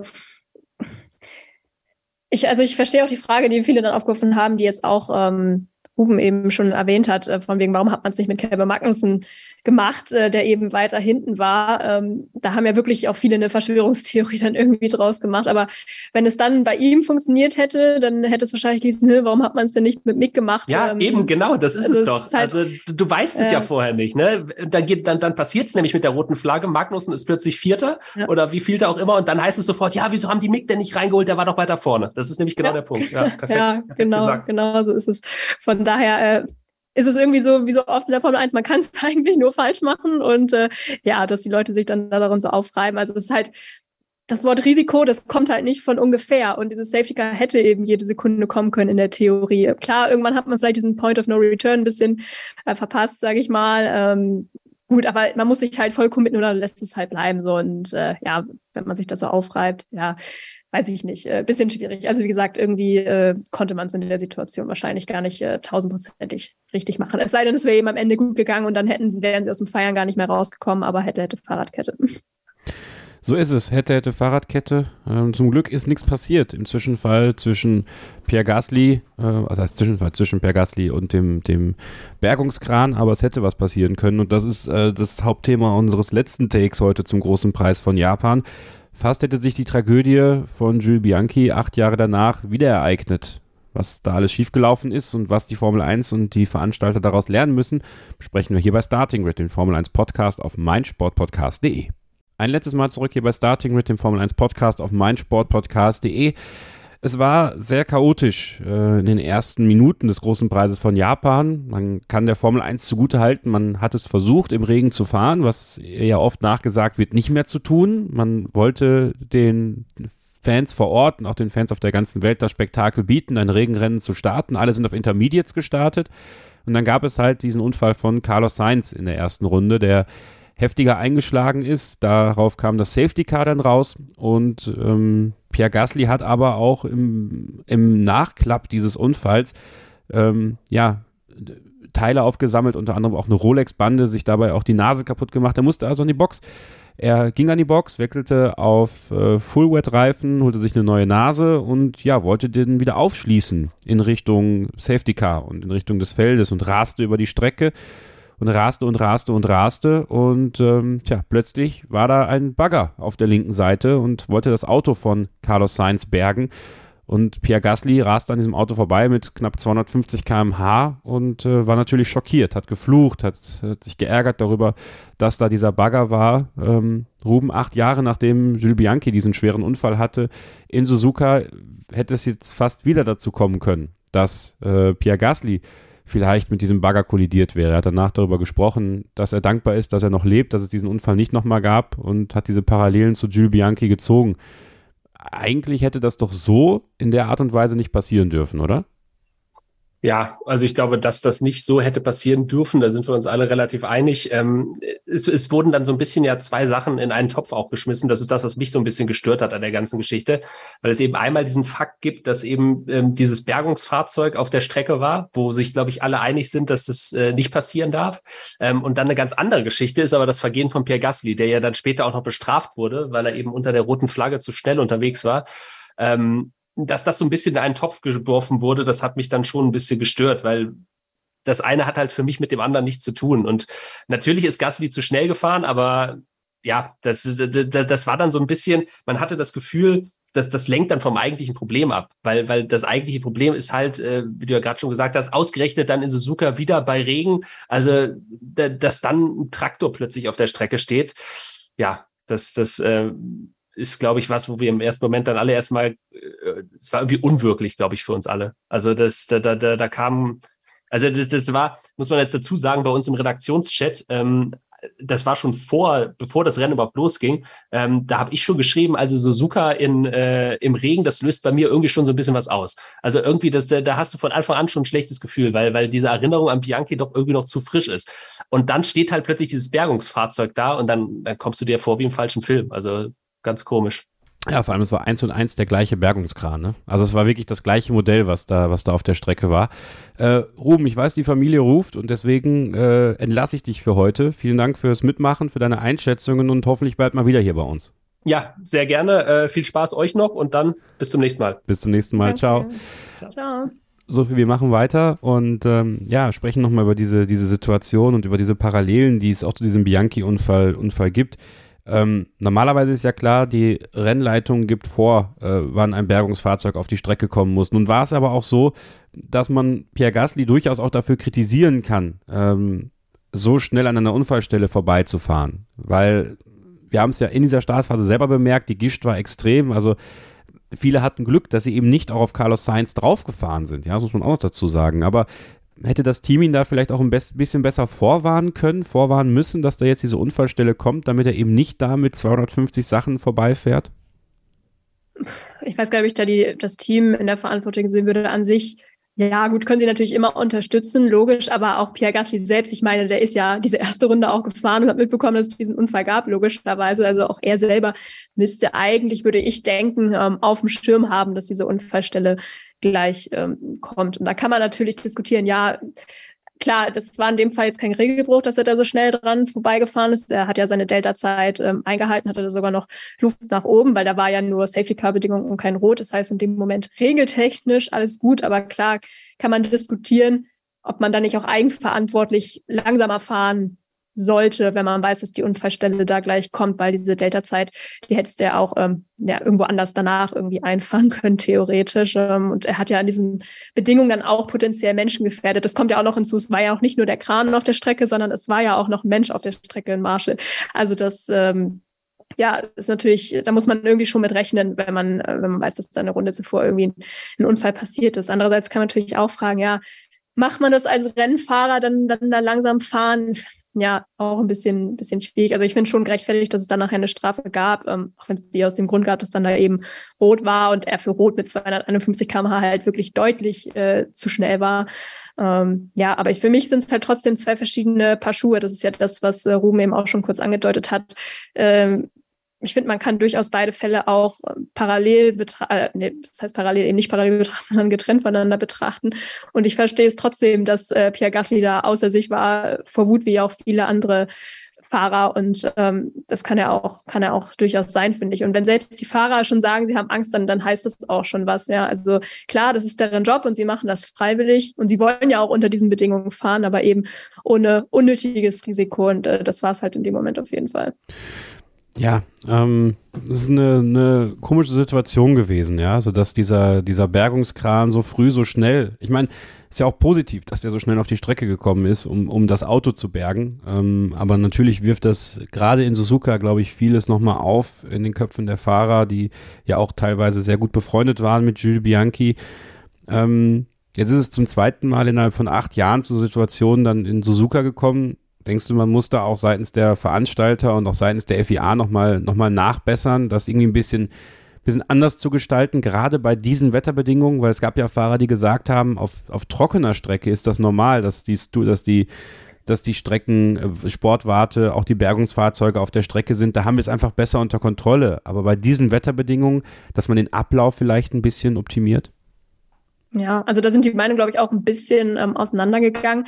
Ähm, ich habe das auch in Monza gab es diese Diskussion auch schon so ein bisschen in diesem Jahr in der Tat, weil da am Ende auch ein Bergungsfahrzeug auf der Strecke war, als sie eben unter Safety Car dran vorbeigefahren sind. Ähm, auch da kann man sich ja darüber diskutieren, ähm, ob das, ob das sein muss oder nicht. Ich glaube, Sergio Perez wurde auch in der Top 3 Pressekonferenz danach gefragt und er war eher der Meinung, eigentlich darf es nie sein, dass die Autos gleichzeitig mit einem Kran und anderen Menschen dann irgendwie äh, oder mit dem Bergungsfahrzeug und anderen Menschen irgendwie gleichzeitig auf der Strecke sind. Andererseits ist es natürlich auch schwierig, immer rot zu schwenken, sobald irgendwie ein Auto abgeschleppt werden muss. Also dann hätten wir wahrscheinlich doch sehr, sehr viele rote Flaggen. Ähm, aber da muss man wirklich sagen, Monza und Suzuka, das waren ja jetzt wirklich völlig andere Bedingungen. Klar, es kann immer mal irgendwas Blödes passieren und man verliert sein Auto auch bei 100 km/h hinter dem Safety Car im, im, Trockenen. Das ist ja nicht ausgeschlossen. Aber bei schlechter Sicht, die wir zweifelsohne hatten und bei diesen nassen Bedingungen ist es halt nochmal viel, viel wahrscheinlicher, auch wenn wir ja jetzt das Halo haben natürlich, was ja auch eine Folge war aus diesem ähm, Crash. Und äh, das ist eben schon gesagt, klar, es ist irgendwie das Prozedere, was man anwendet. Das hat ja die FIA auch selbst betont, aber das ist dann vielleicht auch was, wo ich mir ein bisschen mehr Flexibilität auch wünsche in den Regeln oder vielleicht ein bisschen mehr nachdenken. Ich bin mir sicher, das wird man aber auch ähm, ja, Arbeit äh, oder aufarbeiten. Aber es ist halt immer manchmal ein bisschen schade, dass man oft dann doch erst handelt, wenn halt wieder so ein, also zum Glück ist ja jetzt kein weiterer Fall aufgetreten, aber es hätte eben einer auftreten können. Und ähm, ja, da waren die Fahrer sich auch sehr einig, dass das unverantwortlich war. Das ist eben auch schon gesagt, die sind ja auch alle sehr, sehr eng befreundet. Und wenn, man muss ja auch sagen, selbst uns geht das ja schon sehr nah, auch wenn Ruben Schrei, äh, sagt, dass er in den Chat geschrieben hat, in den Redaktionschats, so hm, ist irgendwie ein mulmiges Gefühl dabei. Für die ist das ja nochmal was ganz anderes, weil die fahren diese Autos und die kennen sich untereinander und bei denen ist irgendwie ein Kollege von ihnen gegangen aufgrund dieser Sache. Also ich bin mir sehr sicher, dass man, das haben sie ja jetzt auch schon angekündigt, ähm, dass sie das jetzt nochmal ähm, durchaus diskutieren und äh, ja, mal gucken, was dann dabei rauskommt. Aber auf jeden Fall wichtig, dass man das nochmal angeht, weil so jetzt unter den Bedingungen das, darf das auf gar keinen Fall passieren. Da waren wir uns ja auch alle recht schnell einig. Jetzt haben wir ja so auf den Fall gehabt, dass die Formel 1 das Rennen nicht gestartet hat äh, unter diesen Bedingungen. Wir waren selber ein bisschen überrascht, dass wir einen pünktlichen Rennstart gesehen haben um 7 Uhr mitteleuropäischer Zeit, als wir die F1 Watch Party auf dem YouTube-Kanal von Formel 1.de gemacht haben, haben uns eigentlich darauf eingestellt, dass wir am Anfang viel quatschen müssen. und dann vielleicht gegen Ende äh, dann wirklich Rennen gefahren wird. So haben sie es dann gestartet. Dann gab es dann die lange Pause, da mussten wir viel quatschen. Und dann gab es eben nochmal Rennen auf einer dann, dann doch sehr fahrbaren Strecke. Ähm, so im Nachhinein betrachtet mit ein paar Tagen Abstand, äh, es war ja dann doch krass, was wir da teilweise auch an Onboards gesehen haben oder eben nicht gesehen haben. Ja, also wie wenig Sicht die Fahrer hatten aufgrund der Gischt und dass ja viele auch echt Glück hatten, dass sie bei Carlos Sainz nicht ins Auto gerast sind. Also das wäre ja noch die nächste Situation gewesen, die richtig schwierig hätte enden können, wenn da jemand äh, Carlos Sainz T-boned in dem Moment und äh, will ich mir auch nicht ausmalen, was da hätte passieren können. Also äh, im, im Nachhinein betrachtet wird die Formel 1 für den eher Drang nach Sicherheit und nach Abwarten eigentlich bestätigt nach dem Start in Suzuka? Ja, gerade Carlos Sainz war ja auch nochmal ein gutes Beispiel. Er hat ja auch selbst gesagt, was, was mache ich jetzt? Ne? Bleibe ich jetzt hier sitzen? Also ja, natürlich bleibt er sitzen, aber muss ich mich jetzt schon auf irgendeinen Crash vorbereiten? Oder also irgendwie ganz, ganz komisch auch zu hören, wie er das irgendwie so seine Situation für sich beschrieben hat. Aber ja, äh, irgendwie sind wir auch wieder beim Thema Formel Weichei und so weiter. Ja, das haben wir jetzt auch schon äh, ja, äh, sehr, sehr weit ausgeführt in den letzten Tagen. Aber ich fand es eigentlich okay, dass sie versucht haben, es zu starten, auch mit dem stehenden Start zur geplanten Uhrzeit, weil ich den Eindruck hatte, okay, man hat damit auch reagiert auf die Kritik, in, die es in Singapur eben gab. Jetzt war es eben sehr chaotisch, vielleicht war es im Nachhinein dann doch falsch, aber es ist wie bei Haas eben. Also so oder so hätte man sich wahrscheinlich irgendwie Kritik anhören müssen. Und es war wohl jetzt in dem Fall auch so, dass der Regen erst kurz vor Start noch stärker äh, zugenommen hat. Also ich glaube, ähm, die Bedingung in der Runde, in die Startaufstellung war eigentlich noch ganz okay. Und dann äh, hat es sich eben sehr, sehr schnell ähm, geändert. Aber ja, also ich, ich bin halt äh, auch ein sehr großer Verfechter der Sicherheit, muss ich dazu sagen. Also mir ist es lieber, ich sehe dann gar kein Rennen, als, als dass ich dann irgendwie etwas sehe, was, keine Ahnung, mit, mit Jules Bianchi passiert ist. Aber ähm, ja, also letztendlich glaube ich, äh, muss man sich schon darauf konzentrieren, dass man es eher ein Stück zu sicher macht, als wenn man sich dann im Nachhinein irgendwelche Vorwürfe machen muss. Und ähm, das heißt ja trotzdem nicht, dass man nicht weiter daran arbeiten kann, dass äh, ja wir in Zukunft auch bei mehr Regen fahren können. Da sind wir wieder beim Thema Regenreifen, da sind wir beim Thema bessere Sicht, weil das gerade war eben das größere Problem auch an diesem Wochenende. Ähm, einerseits Spray, andererseits auch Dunkelheit. Das Thema Dunkelheit, das kann man vielleicht eher noch irgendwie ähm, ja, anders lösen. Das Sichtproblem da kenne ich mir jetzt auch nicht genug aus, um irgendwie zu sagen, was man da jetzt ändern müsste, dass es äh, ja, dass es äh, irgendwie besser wird. Aber ja, ich glaube, da werden die schon dran arbeiten, dass es in der Zukunft vielleicht äh, ein paar ja, Ansätze gibt, es zu lösen, ähm, weil, das haben wir im, im Watchalong ja auch schon angesprochen, Thema Klimawandel etc., es wird wahrscheinlich nicht besser, von daher, ja, aber solange man eben keine Lösung dafür hat, wäre ich doch schon dafür, dass man dann lieber auf der eher sicheren Seite bleibt ja, auf jeden Fall viel, was aufzuarbeiten ist, auf vielen Ebenen, dass dieser große Preis von Japan uns mitgegeben hat. Aber festhalten können wir, glaube ich, auch, dass es ein tolles Wochenende für die Formel 1 war. So oder so. Äh, es war schön zu sehen, wie viel Freude die Fans an der Strecke hatten, ähm, wie gern die Fahrer dort sind. Also es hat ja wirklich jeder gesagt, wie gern er da ist. Es war ja schon fast ein bisschen skurril, wie gern die da sind und wie oft die das gesagt haben, am Donnerstag, vor allem beim Medientag, aber ähm, auch wie die Fans da auf den Tribünen äh, ausgeharrt haben, aber mit guter Laune. Ja, die haben, die haben sich ein bisschen unterhalten lassen, auch von den Teams, die Mechaniker an die Boxenmauer geschickt haben, beziehungsweise die sind dann an die Boxenmauer gegangen, haben Laola-Welle gemacht und auch äh, Ricardo und Norris sind zum Beispiel mal an die Boxenmauer gegangen. Ich hätte es mir noch von viel mehr Fahrern eigentlich gewünscht, dass sie das machen. Einfach um so ein bisschen was zurückzugeben. Ähm, Alfa Romeo hat so ein Plakat mit Graffiti gesprayt, also äh, You are the best und sowas. Und Joe Leberer, der ehemalige Physiotherapeut von Ayrton Senna, hat das mit einer Ingenieurin hochgehalten und das, das war super schön zu sehen, wie viel positive Energie Japan und äh, die Menschen dort der Formel 1 geben. Ich, ich finde tatsächlich, da können sich äh, viele noch was von abschneiden. Ähm, Gerade im Verhalten auch äh, Fahrern gegenüber und sicherlich auch den, den anderen Fans gegenüber. Also wir haben das aus so vielen Kilometern Entfernung betrachtet, aber es hat mir richtig gut gefallen. Ja, absolut. Ja, auch dieses Respektvolle, das ist ja auch was, was viele Fahrer auch gesagt haben, glaube ich, ne, die Fans, also klar, die die sind total früh da und die bleiben auch total lange und versuchen denen auch möglichst nah zu sein, aber die sind total respektvoll dabei und stellen sich da nicht einfach hin und halten dir eine Kamera ins Gesicht so ungefähr, sondern es ist einfach mega nett und es ist einfach diese, diese Mühe, die sie sich geben und diese Kreativität, also das ist wirklich Wahnsinn. Ich weiß nicht, ob das in Japan einfach so verbreitet ist und dass jeder so ein bisschen im Erbgut hat, aber äh, Wahnsinn, was die da teilweise ausgepackt haben an Kostümen, an Geschenken. Ähm, ja, also man hat wirklich gemerkt, dass die, dass die Fahrer sich da auch sehr drüber gefreut haben. Jetzt natürlich auch nach der längeren Pause. Ich hatte echt so ein bisschen die Befürchtung, ähm, dass wir kein Rennen mehr sehen. Eigentlich waren wir ja teilweise in der Watch Party auch schon recht überzeugt, dass das heute nichts mehr wird. Das wäre für die Fans wirklich sehr, sehr bitter gewesen. Von daher schön, dass das jetzt doch noch ähm, ja, geklappt hat. Finde ich auch. Und ähm, Suzuka ist auch so ein bisschen auf meiner Liste der Rennen, die ich auf jeden Fall mal besuchen wollen würde. Also mal schauen. Vielleicht kann man das ja irgendwann mal in die Tat umsetzen. Klar ist, in zwei Wochen geht es weiter mit dem großen Preis der USA in Austin. Ähm, da kann dann Red Bull Racing den Konstrukteurstitel klar machen, wenn denn nicht noch was dazukommt für 2022 an Strafe oder sowas. Das werdet ihr natürlich beobachten können bei Formel1.de. Das werdet ihr beobachten können auf dem YouTube-Kanal von Formel1.de und natürlich dann nächste Woche auch hier bei uns im Podcast. Und wir tippen ja auch fleißig diesen großen äh, Kampf um unseren Titel jetzt noch, muss man sagen, hier im Starting Grid Kick-Tipp-Spiel. Da geht es ja noch um unsere drei Hauptpreise. Der erste Preis, der Lando Norris Miniaturhelm aus Miami, der Basketballhelm. Dann der zweite Preis, das Spa-Francorchamps Monopoly und der dritte Preis ist äh, die Pirelli-Kappe. Und aktuell führt Win mit 1870 Punkten vor F1 Marv mit 1857 Punkten und Alesi Nacken auf Platz 3 mit 1855 Punkten. Das ist unsere Top 3 aktuell. Tagessieger des großen Preises von Japan sind Ambassador mit 111 Punkten und Crazy Black mit 111 Punkten äh, wo wir beide stehen, das äh, ja, ignorieren wir einfach mal geflissentlich in dem Moment. Aber ich vergesse auch immer zu tippen. Ähm, die Bonustipps für den Weltmeister und für die meisten Rennen, die gewinnen, gewonnen werden und äh, wer am Ende der Saison besser bei Red Bull platziert ist, wurden ja schon vergeben. Also jetzt gehen auch immer mehr Bonustipps ein. Tippt aber weiter, es lohnt sich und es sind coole Preise, wie ich finde. Ich habe jetzt alle hier und den Helm auch schon mal in der Hand gehabt. Äh, sehr, sehr schönes Teil, muss ich wirklich sagen. Könnt euch darauf freuen, wenn ihr den gewinnen solltet. Und ja, Gewinner seid ihr auf jeden Fall auch, wenn ihr nächste Woche wieder hier reinhört bei Starting Grid, wenn wir dann auf den großen Preis der USA in Austin vorausschauen. Ich bedanke mich natürlich bei Ruben Zimmermann nochmal und auch bei dir, Sophie. Schön, dass du mit dabei warst.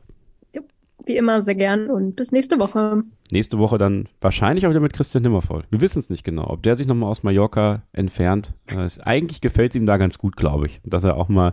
Der vermisst Kimi viel zu doll. Kimi den ah, Kater. Okay. Das, das stimmt, das stimmt. Macht's gut, bleibt gesund, passt aufeinander auf und keep racing. Starting Grid, die Formel 1 Show mit Kevin Scheuren und Sophie Affeld in Zusammenarbeit mit motorsporttotal.com und Formel1.de. Auf meinsportpodcast.de.